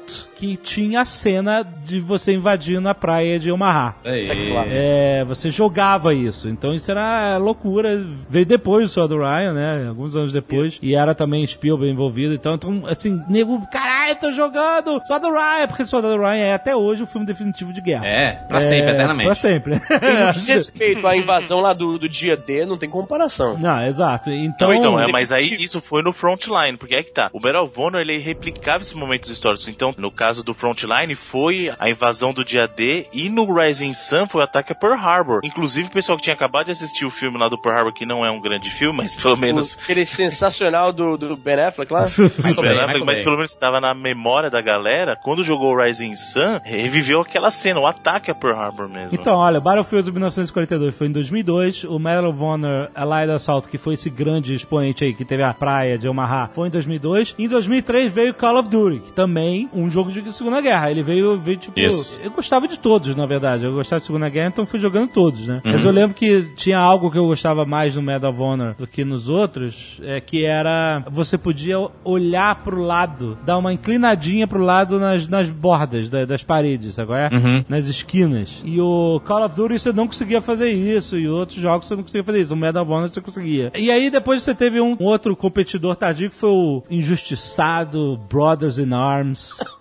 Que, que não sei por que morreu aí no meio do caminho antes dos outros. Acho que é porque os outros se reinventaram e o Brothers in Arms continuou na Segunda Guerra, né? E o tema morreu, né? Uma teoria que o pessoal tinha é porque aquela geração que lutou naquela guerra estava chegando aos finalmente, né? E a, a cultura norte-americana, especialmente a dos Estados Unidos, eles glorificam aquela geração que lutou nessa guerra com tanto furor. Pra você ter noção, sabe qual é o apelido que dão pra essa, essa galera que lutou nessa, na- nessa guerra, cara? Ah, Eles chamam de The Greatest Generation, né? a maior geração. Aham. Foi o pessoal que lutou na guerra, porque é muito importante pra eles. E parece que naquele finalzinho dos anos 90, comecinho e meio dos anos 2000, foi que caiu a ficha que aquela geração tá- já tá quase toda, tipo, já morreu todo mundo, entendeu? E aí fiz- rolou esse revival, que é meio que pra ah, usar as últimas memórias daquela Greatest Generation que lutou na guerra que, entre aspas, né, assegurou a liberdade e o estilo de vida norte-americano e tal. e é por isso que talvez meio que já deu um fade dessa parada, porque já passou, entendeu? Tipo, já celebraram o que tinha pra celebrar. Morreu um bocado, Aquela- morreu o Winters, cara. Ah, eu acho morreu. isso muito bonito, mas a verdade é que saturou o gênero mesmo, cara. Mas saturou, obviamente, isso é normal, acontece com tudo. Mas você sabe o que aconteceu também na década de 2000? Em 2003, os Estados Unidos invadiu o Iraque. Ah, é, tem isso também. É, a mudou, guerra mudou deixou o de foco, ser uma né? parada bonita, né? A guerra é outra. Verdade. Então, a guerra moderna, a guerra no deserto, É ela veio muito forte, muito mais do que em 91 com a guerra do Golfo e tal. Isso tudo isso é pós 11 de setembro, obviamente, esses jogos de Segunda Guerra também são pós, mas tô falando, nasceu todo um, um novo awareness de um novo inimigo, o inimigo árabe religioso no deserto. Nós estamos no deserto, numa guerra no deserto. Vamos é, é, combater o Saddam Hussein, o inimigo antigo que já travou uma guerra com a gente. etc. Então nasceu um espírito novo de, de guerra no, no americano. E o americano é ultra patriótico e tal, e ele, ele engaja nessa parada. Então é óbvio que a indústria do entretenimento de um monte de jogos de guerra que tava lá se divertindo com jogos de Segunda Guerra começou a olhar pro que estava no hype. E o hype era: estamos em guerra no deserto. né? E quem é que liderou e quem foi o divisor de águas dessa parada, Alexandre? gente se empolga, se Não empolga. sei, cara. O que, que, que, que você vai dizer? COD Top 4, Line. Modern Call of Warfare. Duty 4, Modern Warfare. né? Peraí, peraí, você não acha que o teve um mod do Battlefield que foi o Desert Strike, é isso? Um mod? Foi um mod do Battlefield, fez muito sucesso por causa disso. Ele veio Nossa. na época. Não, mas a gente tá falando de produto, vamos dizer assim, produto de prateleira, Ah, né? Então, ok. Não tô vamos falando falar de de- três downloads, não. O COD conseguiu fazer uma salada incrível de nome, que foi o seguinte: COD 1, 2, 3 numerado, sucesso. Eram jogos da Segunda Guerra Mundial, para a temática de- da Guerra Clássica, digamos assim. É. O COD 4 veio com o subtítulo de Modern Modern Warfare. Warfare. Que ano é? 2007. 2007 tomou. Battlefield 2 é de 2005 e já era guerra no deserto moderna, maluco. Ixi, Maria. Guerra no deserto. E agora, candidato? e agora, e agora, O candidato? senhor está, O senhor está sendo sendo leviano, candidato.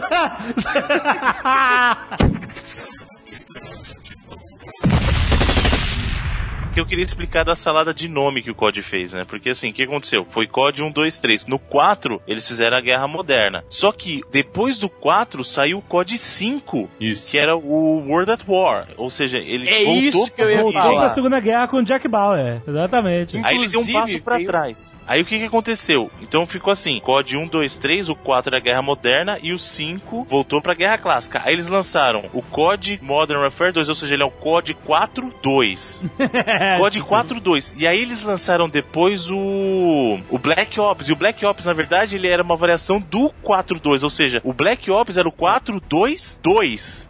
Aí deu uma confusão louca, Não, né? mas olha só, isso é porque eles começaram a revezar os desenvolvedores, né? Os, os é. estúdios, pra, pra lançar um jogo todo ano, né? Isso tem acontecido bastante na indústria, né? Inclusive agora COD tem três desenvolvedores, né? Você A sabia Treyarch, disso? Activision e quem? E a Infinite Ward. É como se fossem arcos, né? Tem o da Segunda Guerra, o da Guerra Moderna e o Black Ops. É, mas agora nós estamos vivendo ainda nessa época em que a guerra moderna ainda é uma. uma... Mudou, agora a gente tá na guerra do futuro, né? Com o Advanced Warfare. Talvez, é. é, Esse negócio de guerra do futuro, todo mundo bota o pezinho na água e depois acaba voltando atrás. Eu não sei se. é, Eu também Você acho. não acha, o Jurandir? Eu mesmo, eu sou um defensor da franquia Call of Duty e eu parei mesmo no Black Ops 1. Eu parei no Black Ops 1. E pra mim foi o, o último Call of Duty bacana mesmo, sabe, de jogar. Mas o, o último Call of Duty, agora que acabou de lançar, o, O Advanced Warfare. o Advanced Warfare. Warfare. eu experimentei e, e eu tava fora, tava por fora de Call of Duty já há um tempo, desde Battlefield 3, e eu gostei. Porra, eu, Aí, ó. Achei- eu achei achei legal.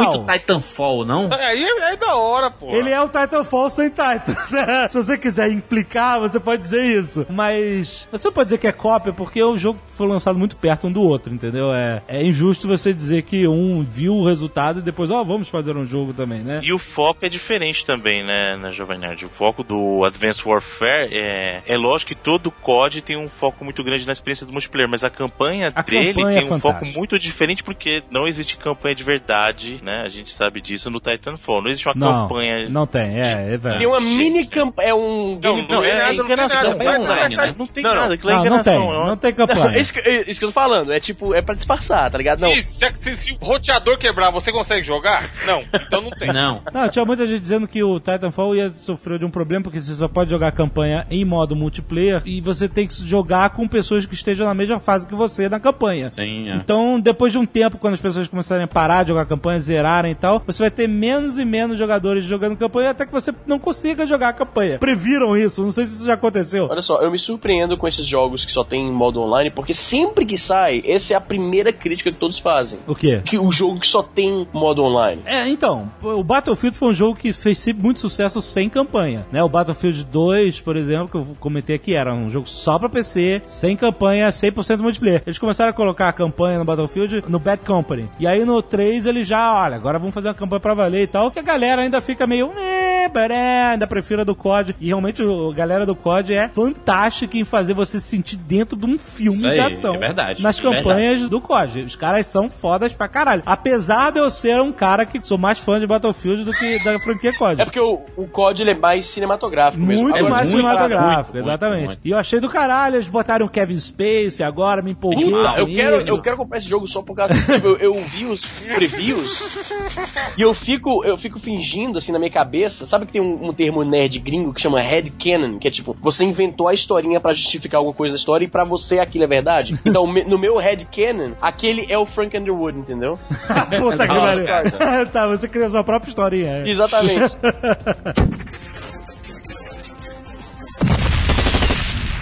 Voltando, eu acho que essas desenvolvedores sempre botam um pezinho na Guerra do Futuro e acabam voltando. Eu não sei como é que vai ser o sucesso do Advanced Warfare. Eu espero que Tá faça faltando uma sucesso. guerra nova, né, Alexandre? Aí? É, eu gosto muito de coisas do futuro. Eu adoro o Tá faltando sci-fi. uma guerra nova.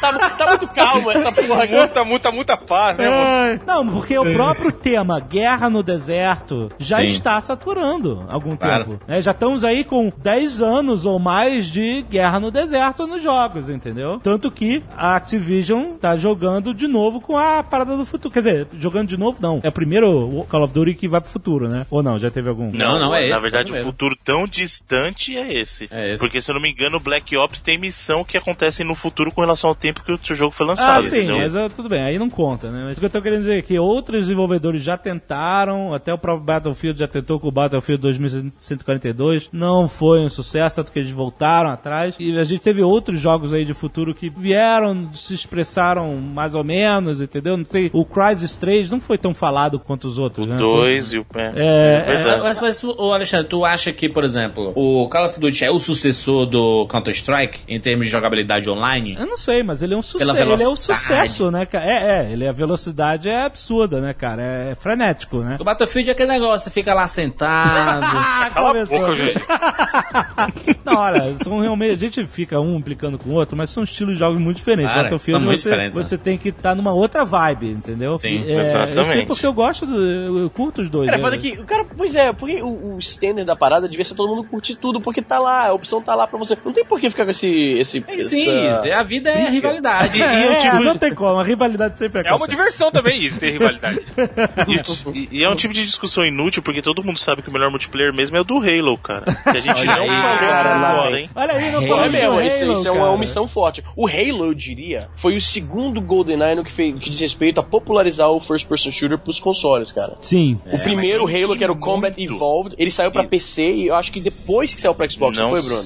Não, senhor. É justamente o Ele contrário. Tá Halo certo. saiu- foi um FPS feito para console, ele foi feito para Tá certo. Xbox, e aí dois anos depois ele saiu para Ah, PC. tá certo. Isso que o Easy é, mencionou é muito importante. Ele pegou aquela ideia do GoldenEye da tela dividida e você conseguia jogar com um Xbox também em tela dividida. Ele pegou o conceito de campanha em co-op com tela dividida, então no mesmo console você conseguia jogar campanha. E não só isso, ele pegou esse conceito da tela dividida e expandiu no seguinte, que você conseguia jogar até 16 pessoas numa, num acesso Pô, local. você como podia você fazer fazia. LAN, isso que eu ia fazer, você podia fazer LAN com, com videogame, cara. Exatamente, você conectava quatro Xbox Filha e cada um deles você tinha quatro pessoas jogando. Então dava um total de 16 pessoas jogando um jogo local, porque na época a live não, não tinha a força que chegou, por exemplo, com Halo 2. Então você tinha um jogo que ele expandiu aquele conceito dos players de ter o co-op local, não co-op só, mas o modo multiplayer local, e pegou isso e cresceu. E aí com o Halo 2 foi que ele mostrou assim, ó, multiplayer pra console é isso aqui, ó. E ele ditou as regras do que seria multiplayer pra console, que é muita gente joga até hoje com base no que foi o sucesso que a Live fez com Halo 2, cara, porque até ali Isso. não tinha um jogo grande, de grandes proporções online pra console. Lógico que nos PC sempre teve, mas pra console, Halo ditou como é que tinha que ser, entendeu? O Halo 1, inclusive, quando foi lançado, não existia a live ainda. No Halo 2 já existia a live. Cara, e o Halo foi um 2, fenômeno. O Halo 2 foi um fenômeno tão fodido de lançamento aqui, porque, tipo, eles colocaram. Eu nunca tinha visto isso na vida, e eu moro aqui já tem um tempo. Os lançamentos de games aqui são uma parada bem mainstream, até, né? Mas no, no Halo 2 foi de 2005, se não me engano, ou 2006. 2004. 2004? Nossa, mais tempo ainda. Quando saiu o Halo 2, eles colocaram banners ah, do lado de fora do shopping, do lado de fora de lojas de conveniência. Tipo, um banner cobrindo a parede inteira. Tipo, a lateral inteira do prédio em questão, né? Tipo, uma parede do shopping, uma parede de loja de conveniência. Era mais comum em loja de conveniência se fosse gasolina. Era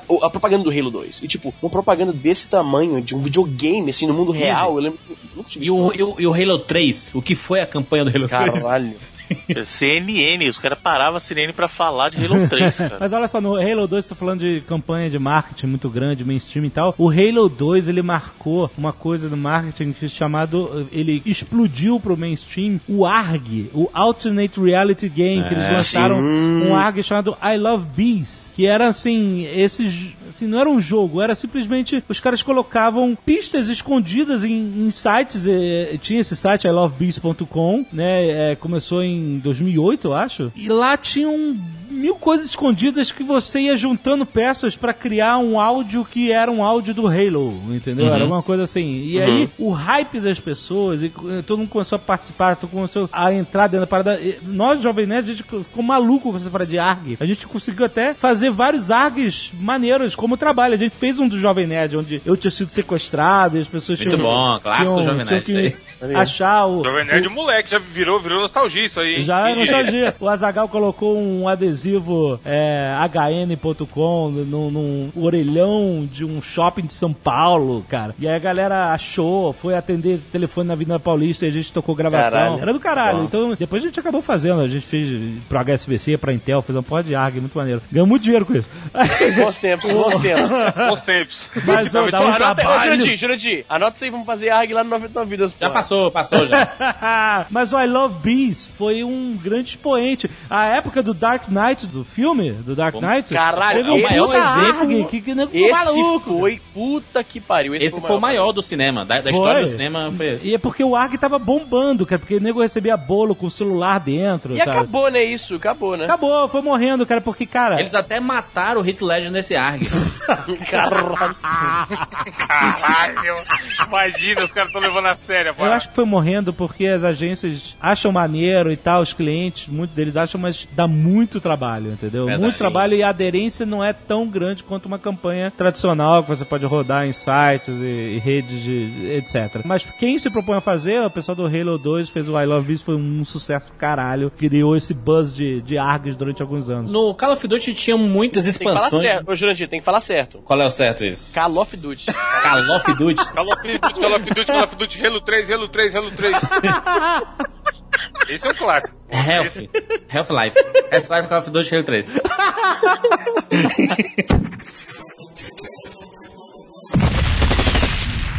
Mas o Call of Duty, por exemplo, teve versões de zumbis, né? E um dos maiores expoentes do mercado de zumbis aí, de jogos em primeira maiores pessoa, expoentes zumbis. é o Left 4 Dead, não? Verdade, Ah, Left 4 tá Dead. bom. Pensei que você ia falar do mod do COD, pelo amor de Deus. Não, né? Não, não, eu- é porque o, o Call of Duty, ele trouxe esse, essas fases zumbis, né, dele. É, porque os zumbis começaram a bombar também. né, Yes. depois do sucesso do Extermínio, depois do, da refilmagem do Resident Evil. Dawn of the Dead e tal. Nos, e nos videogames também vinha vindo também, Resident Evil e tal. E o Left 4 Dead foi, cara, ele é aquela coisa Frenético. frenética.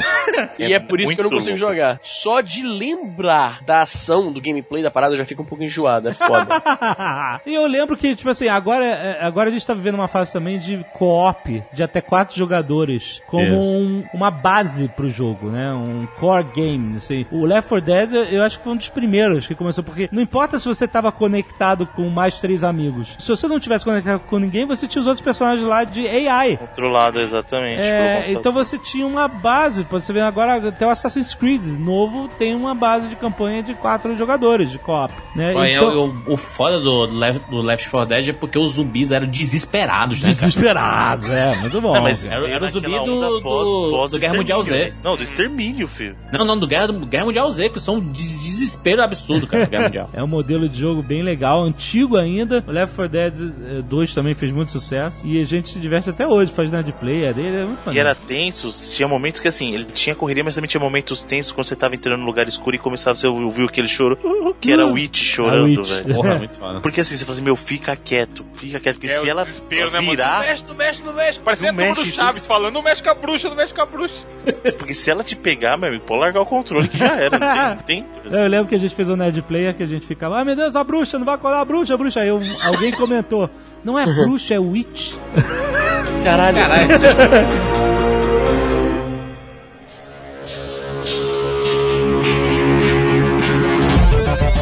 Portal. O melhor jogo da Caralho. história do mundo. Mas não, é, mas não é shooter, mas não é shooter. Aí é que tá, Mas então, é tá, É ou não é shooter? Então, Não é shooter, não é shooter. Para. Eu acho É sim, é sim, dá tiro. Não é, não, não, Não, calma, não é, não, é, você não é. atira, você não atira pra matar, você atira a arma do portal. Mas é assim, ele tem to... é, É um puzzle. Mas, mas o gênero é FPSK ou é FPS só? É um FPP, é um First Person Puzzle? Eu acho que é um FP só, ele para no P. Eu acho que é o melhor jogo já feito na história dos jogos. Ah, bom, para. Não, mas eu- a gente discutiu isso no 99 Vidas e realmente por- o, o portal é assim, pra quem não conhece, o primeiro portal ele saiu UOL. assim no no O ball, né? ele saiu na Orange Box em 2007, que era o que era uma coletânea que inclusive é um dos, um dos maiores valores assim agregados numa num único kit que tem, foi o, o Orange Box, cara, que era assim, era Half-Life 2, É. aí o episódio, os episódios do Half-Life 2, Team Fortress e o Portal. E o Portal era o desconhecido do pacote ali, né? Só que foi justamente quem chamou mais atenção pela originalidade. E aí que tá. Muita gente reclama do caso do FPS. Pô, tá saturado. Realmente sai muito FPS, cara. Inclusive, a gente vive gerações que é, existem em função muito de FPS mesmo, né? Desde acho que isso começou com uma tendência muito forte na sexta geração de consoles, né? Então, de Play 2, Xbox, né? E aí consolidou muito na sétima geração, né? Consolidou muito com o Play 3 e Xbox 360, principalmente o 360, que é um console americano. E aí a gente tá vivendo isso agora também com essa nova geração. E o lado bom, digamos disso, é que você passou a ter jogos que antes você não teria, como é o caso do próprio Portal, que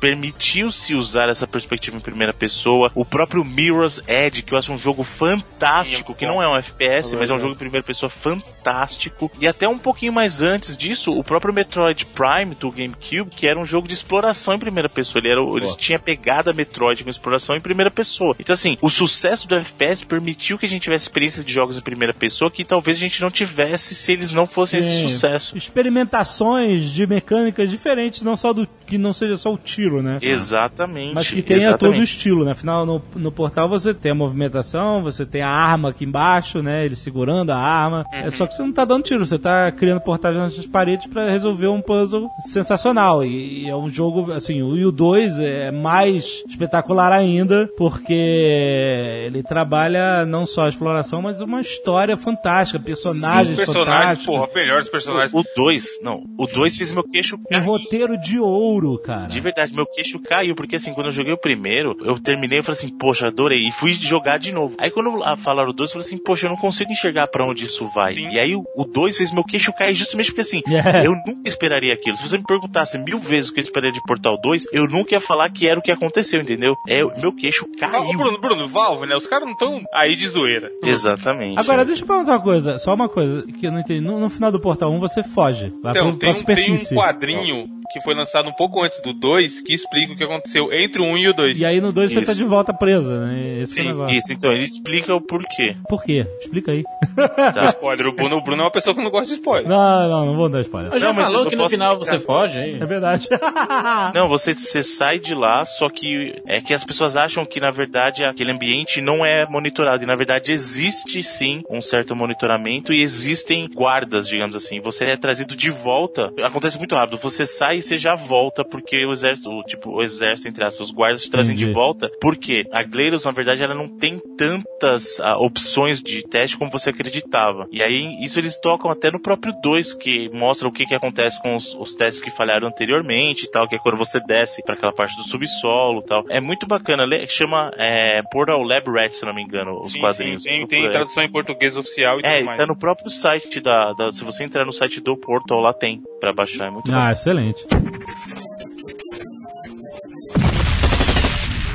E o Bioshock? Boa. Bioshock Também é do Boa, mesmo boa, ano. boa. Bioshock, que é um, um é, Como é que é o termo? É um sucessor espiritual do System Shock System 2, Shock. que é um exatamente. jogaço foda. Antigão, né? Né? System Shock. Antigão, antigão, 99, O 98 System ou Shock 99, 2 é de acho. 99. 99. 99, exatamente. Mesmo ano do Half-Life, olha aí. Não, Half-Life 98? Não, Half-Life é de 98. 98, exatamente. Foi um ano É depois. É, um mesmo jogo ano muito bacana. Medal of Honor. O Medal of Honor Isso. é de 99. O que acontece com o Bioshock é que, assim, como ele era uma IP nova, ele não teve no começo, muita gente não dava valor. Pessoa- ele ganhou força justamente no boca a boca do pessoal jogar e falar o quão Sim. bom era o jogo. E ele realmente Sim, era um jogo fantástico, porque ele não era um FPS no foco da ação, ele te deixava... Cara, primeira vez que você vê um Big Daddy caminhando naqueles passos pesados. Porra, eu não digo nem isso, cara. Eu digo o plot twist do final, cara. Cara, mas isso acontece antes do Big Daddy, cara?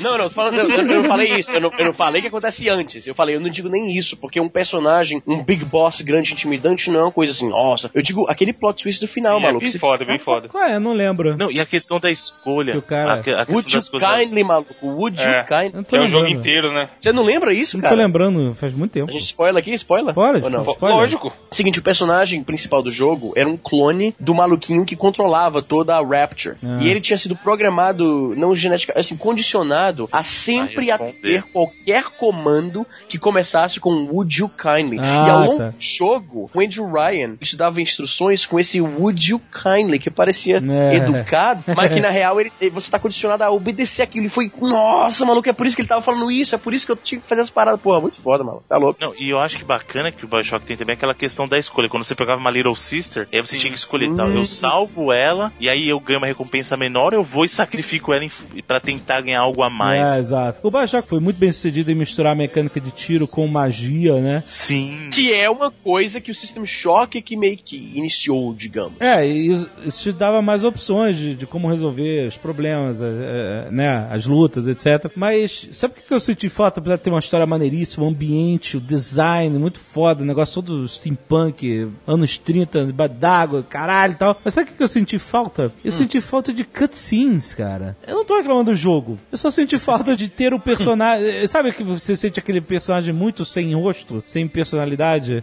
É o que a gente Eu falou no entendo começo, o que né? você tá falando, é, que não era eu um, é um tá personagem falando. blank slate, é você ali, não tem muita É, história então. do cara. Mas até porque o cara era um clone que servia a uma função muito específica, então como é que você ia dar uma grande história É, eu não sei, maluco? porque assim, toda a história você descobria pelos áudios que você tocava, pelo, sabe, esse tipo de coisa. Eu Que é de tá- novo uma inspiração do System Shock também. Aham. E por que, que o Bioshock 2 não deu certo? Foi mais do mesmo? Porque é Bem ruim. ruim. Foi outra equipe, não, é outra É. equipe que trabalhou. O Bioshock 2 não foi feito pela, pelo pessoal da Irrational, foi outra equipe que fez, e eles fizeram, o Ken Levine não, não era a favor da ideia, eles fizeram só pra mamar, com perdão do só pra mamar na teta do sucesso do Bioshock 1 mesmo, Aham. entendeu? Porque pra própria Irrational, o sucessor, entre aspas, verdadeiro de Bioshock é o Bioshock Infinite, que foi realmente o trabalho deles. É o Bioshock animal, 2 né? não Que foi aí sim tem um desenvolvimento de história dos personagens bem mais profundo, né? Exatamente. Foi muito bom, foi muito legal. Só pra comentar uma coisa rapidinho, Jovem Nerd. Eu entendo o que você está dizendo, mas eu já acho o contrário. Eu acho que o, que, o fato de não ter cutscenes, de colocar muito papel em você, eu acho que ele age em favor daquela coisa da mágica do Bioshock, entendeu? Aquelas descobrir justamente o que tá acontecendo através de audiologs, não ficar cortando toda hora de cutscene. Não, entendi. É. Nesse caso, pra mim. Mas é questão de gosto mesmo, né? Eu não acho que é um defeito do jogo, não. É só uma coisa pessoal minha mesmo. Uhum. De ter achado o personagem muito Raso. impessoal, né? É, não, tipo, sabe, aquele personagem antigo do Wolfenstein 3D, sabe? Assim, Portal também é assim, tem a história do caralho e você ah, entra mudo e sai calado. Tem muita gente que não sabe nem qual é o nome da, da menina, né? E a. Glados até sacaneia, ela fala, you mute freak, sabe?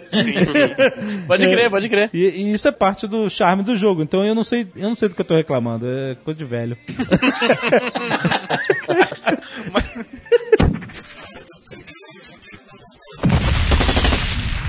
Tem um outro clássico que a gente precisa mencionar, que é o Deus Ex, né, cara? Então, é, o Deus Ex, ele, ele acho que foi o primeiro FPS de grande porte que colocou toda essa mecânica de RPG, de você subir de nível, escolher es- árvore de Sim. skills e, Uhum. e melhorar f- crafting system, né? Tinha crafting system, você podia fazer, melhorar seus, seus equipamentos. Não lembro, mas ele tinha esse, essa customização do avanço do personagem que normalmente em qualquer FPS não, isso não acontece, né? Não Sim. acontecia, né? Isso era uma coisa que você vinha do, do início ao fim dando tiro, só ganhava armas melhores. Não, nesse você podia escolher como você evoluir o personagem, como você, você ia colocar um implante no olho pra, sei lá, mirar melhor, o caralho e tal. Então, isso acabou. Hoje, tudo isso é normal em qualquer jogo, né? Mas esses caras. Não o Deus Ex Human Revolution, foi o, o Deus Ex mesmo lá, do ano 2000, 2001. Ah, o antigaço, tá Antigaço, certo. foi ele que incorporou. É, ele foi, é, foi, é, foi o Sim, primeiro sim. a ter esses elementos de RPG. A versão craqueada rolava um bug que o cara não conseguia sair do barco na primeira fase. E aí os malucos iam pedir ajuda no fórum. Pô, não consigo sair do barco e tal. E todo mundo zoava porque sabiam que o cara era pirateiro, tá ligado? Caraca, eu acho que eu tô lembrando disso. Vocês notaram que até agora o Easy não falou de um jogo mano. original? O Easy, é o Easy que fode o mercado. Saiu do Brasil pra foder o mercado de games brasileiro.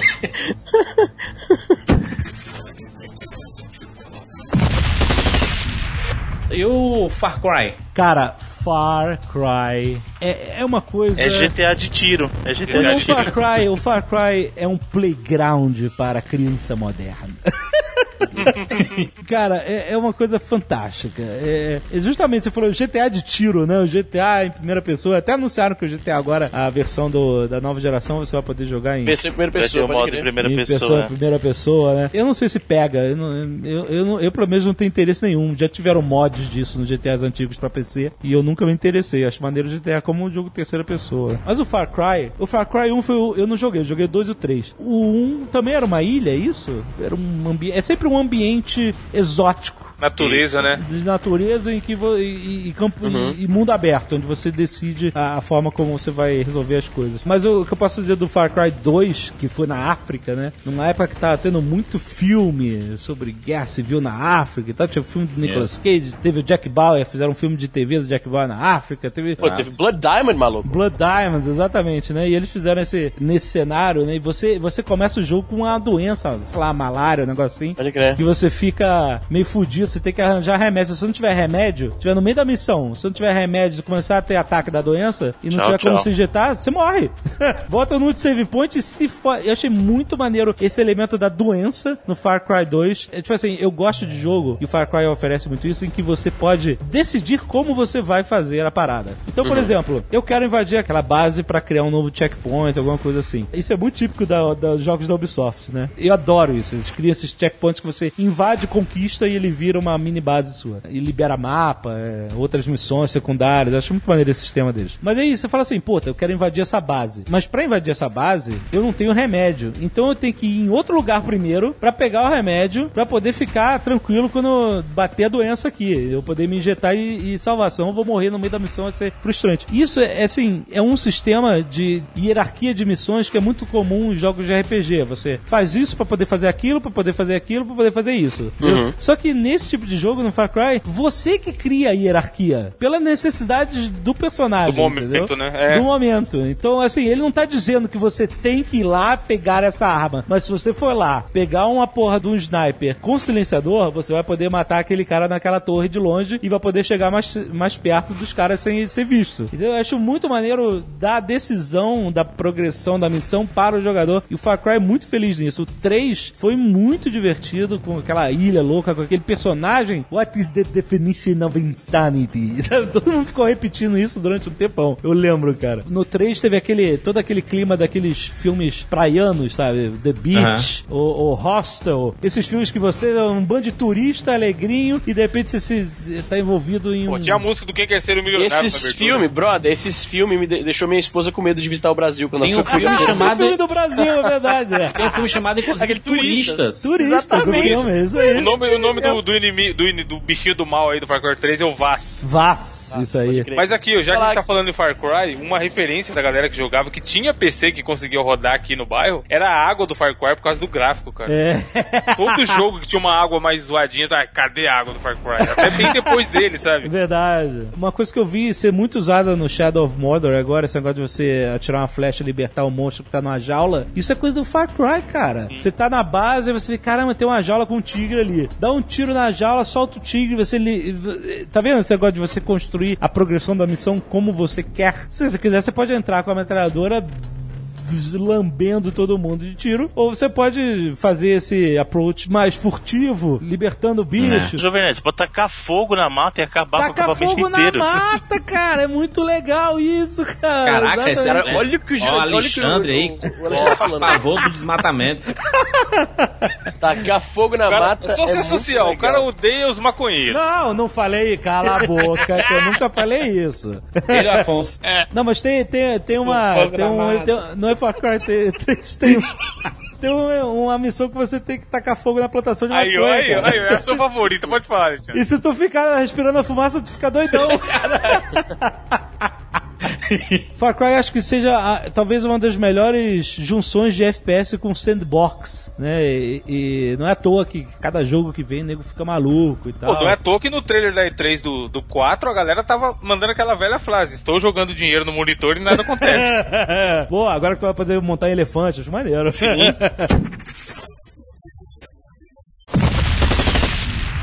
Um jogo que é um divisor não de águas, mas divisor de opiniões. Diga. Um jogo recente, Destiny, dos Ah, criadores é. de acho Halo, a com Destiny. É. com Activision por trás, né? Não é um FPS no sentido puro, né? Porque ele junta elementos de outros jogos, né? Inclusive elementos de, de RPG, de MMO, para fazer uma experiência que não é tão comum de a gente ver no, no mercado do FPS, né, cara? Não é Borderlands mais sério? Eu não acho. Muita gente comparou no começo, falava que assim, é, é que Halo com Borderlands. né? Uhum. É um casamento de Halo com Borderlands. Eu acho que o foco do Borderlands é um pouquinho mais controlado. Eu acho que o escopo do Destiny é maior. Eu acho que o, Destiny é um projeto mais ambicioso do que o Borderlands. Eu acho que o Borderlands é um jogo mais focado, mais centrado. Entendeu? E eu acho que o Destiny ele tem uma ambição de ser algo a mais. Ele tem a ambição de ser algo maior. Você sabe me explicar? Esse jogo custou 500 milhões de dólares, é isso mesmo? Que Sim, propagaram? Não, então, não é. Isso, aí- isso aí- Com marketing, né? Com marketing. Isso aí, isso aí, na verdade, é, calma, deixa eu só explicar. Muita gente fala esse número, isso aí não é custo de desenvolvimento do jogo. Esse custo é o custo total do projeto, Certo. incluindo o marketing, inclu, inclusive projeto, quando a gente fala de projeto nesse sentido, tá falando de, de cobertura do ciclo de vida do produto, tá? É. Então, assim, durante aquele planejamento que ele tem de 10 anos, tá? Esse Ô valor Bruno, tá esse, esse seu exemplo é tipo o cara fala, porra, comprei um carro e vou gastar 4 milhões. Mas ele tá considerando que ele vai gastar 10 anos de gasolina, IPVA e tudo. Exatamente, mas é isso, é isso.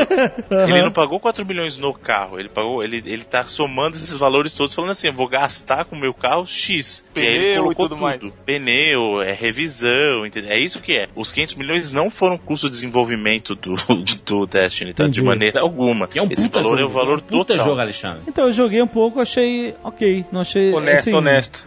É, achei. Uma é, decepção. Acho que você precisa encontrar amigos melhores pra jogar com você. Também acho. É, é porque eu joguei muito sozinho e acho que é meio sem graça, né? Jogar sozinho. Então, a experiência do Destiny, é, a gente até discutiu isso. Compartilhada, a internet, É, compartilhado internet. ele fica muito melhor. O Destiny é um jogo que ele foi feito pra ser jogado com amigos, entendeu? Ele é um jogo que você, ele, ele to- foi todo trabalhado pra isso, você ter o seu grupo de amigos e fazer que ele aconteça daquele jeito. Ele foi feito pro co-op. Tanto Uhum. que os DLCs dele têm foco em construir missões de co-op, diferente de outros DLCs, por exemplo, de jogos como Battlefield ou como COD, que o foco tá em fazer mapas pra multiplayer, é, alteração de modo pra multiplayer. No caso do multiplayer competitivo, tá?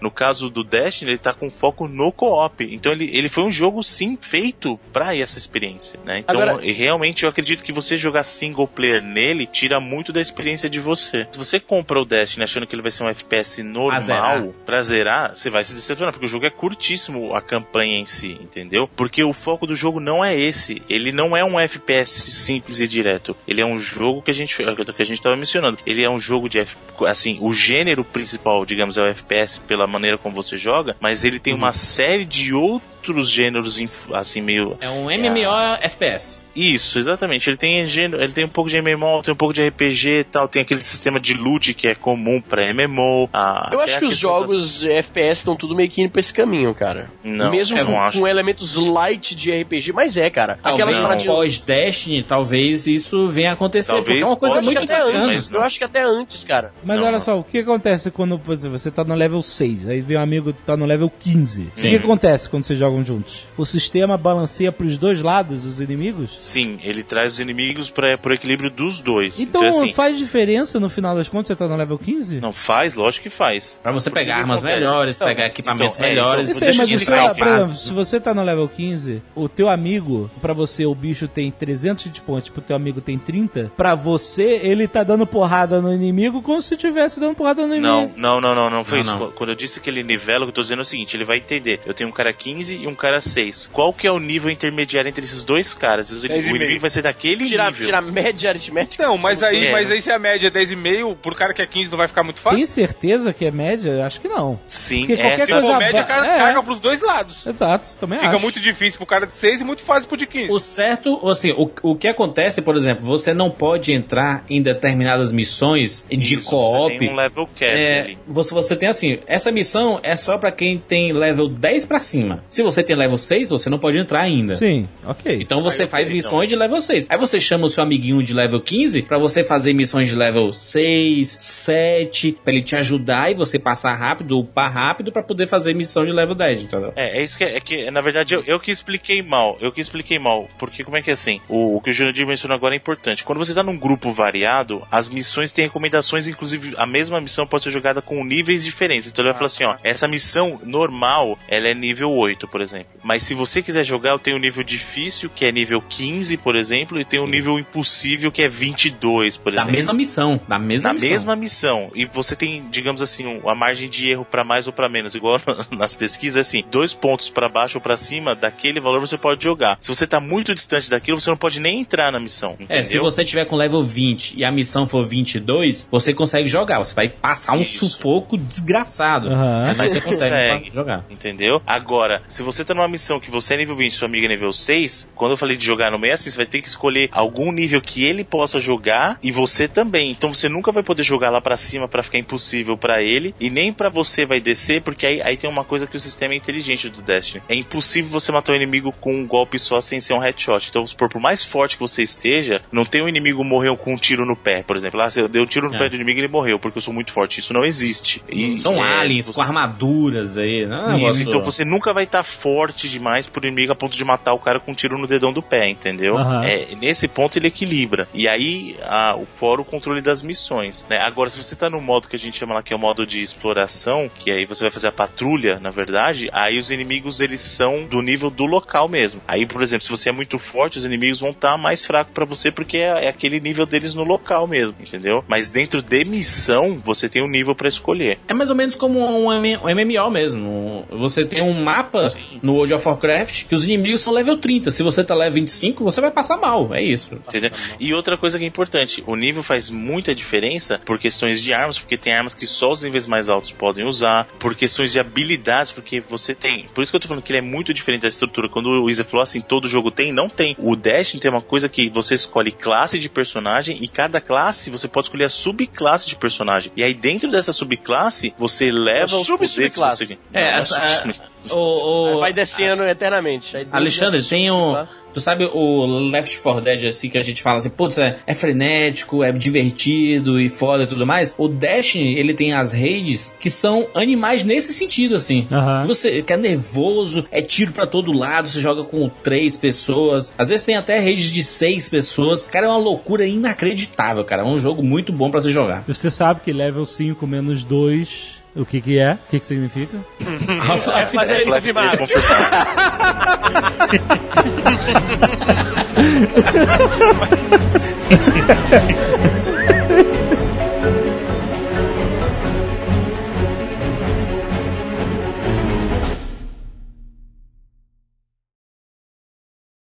Este Nerdcast foi editado por Radiofobia, podcast e multimídia.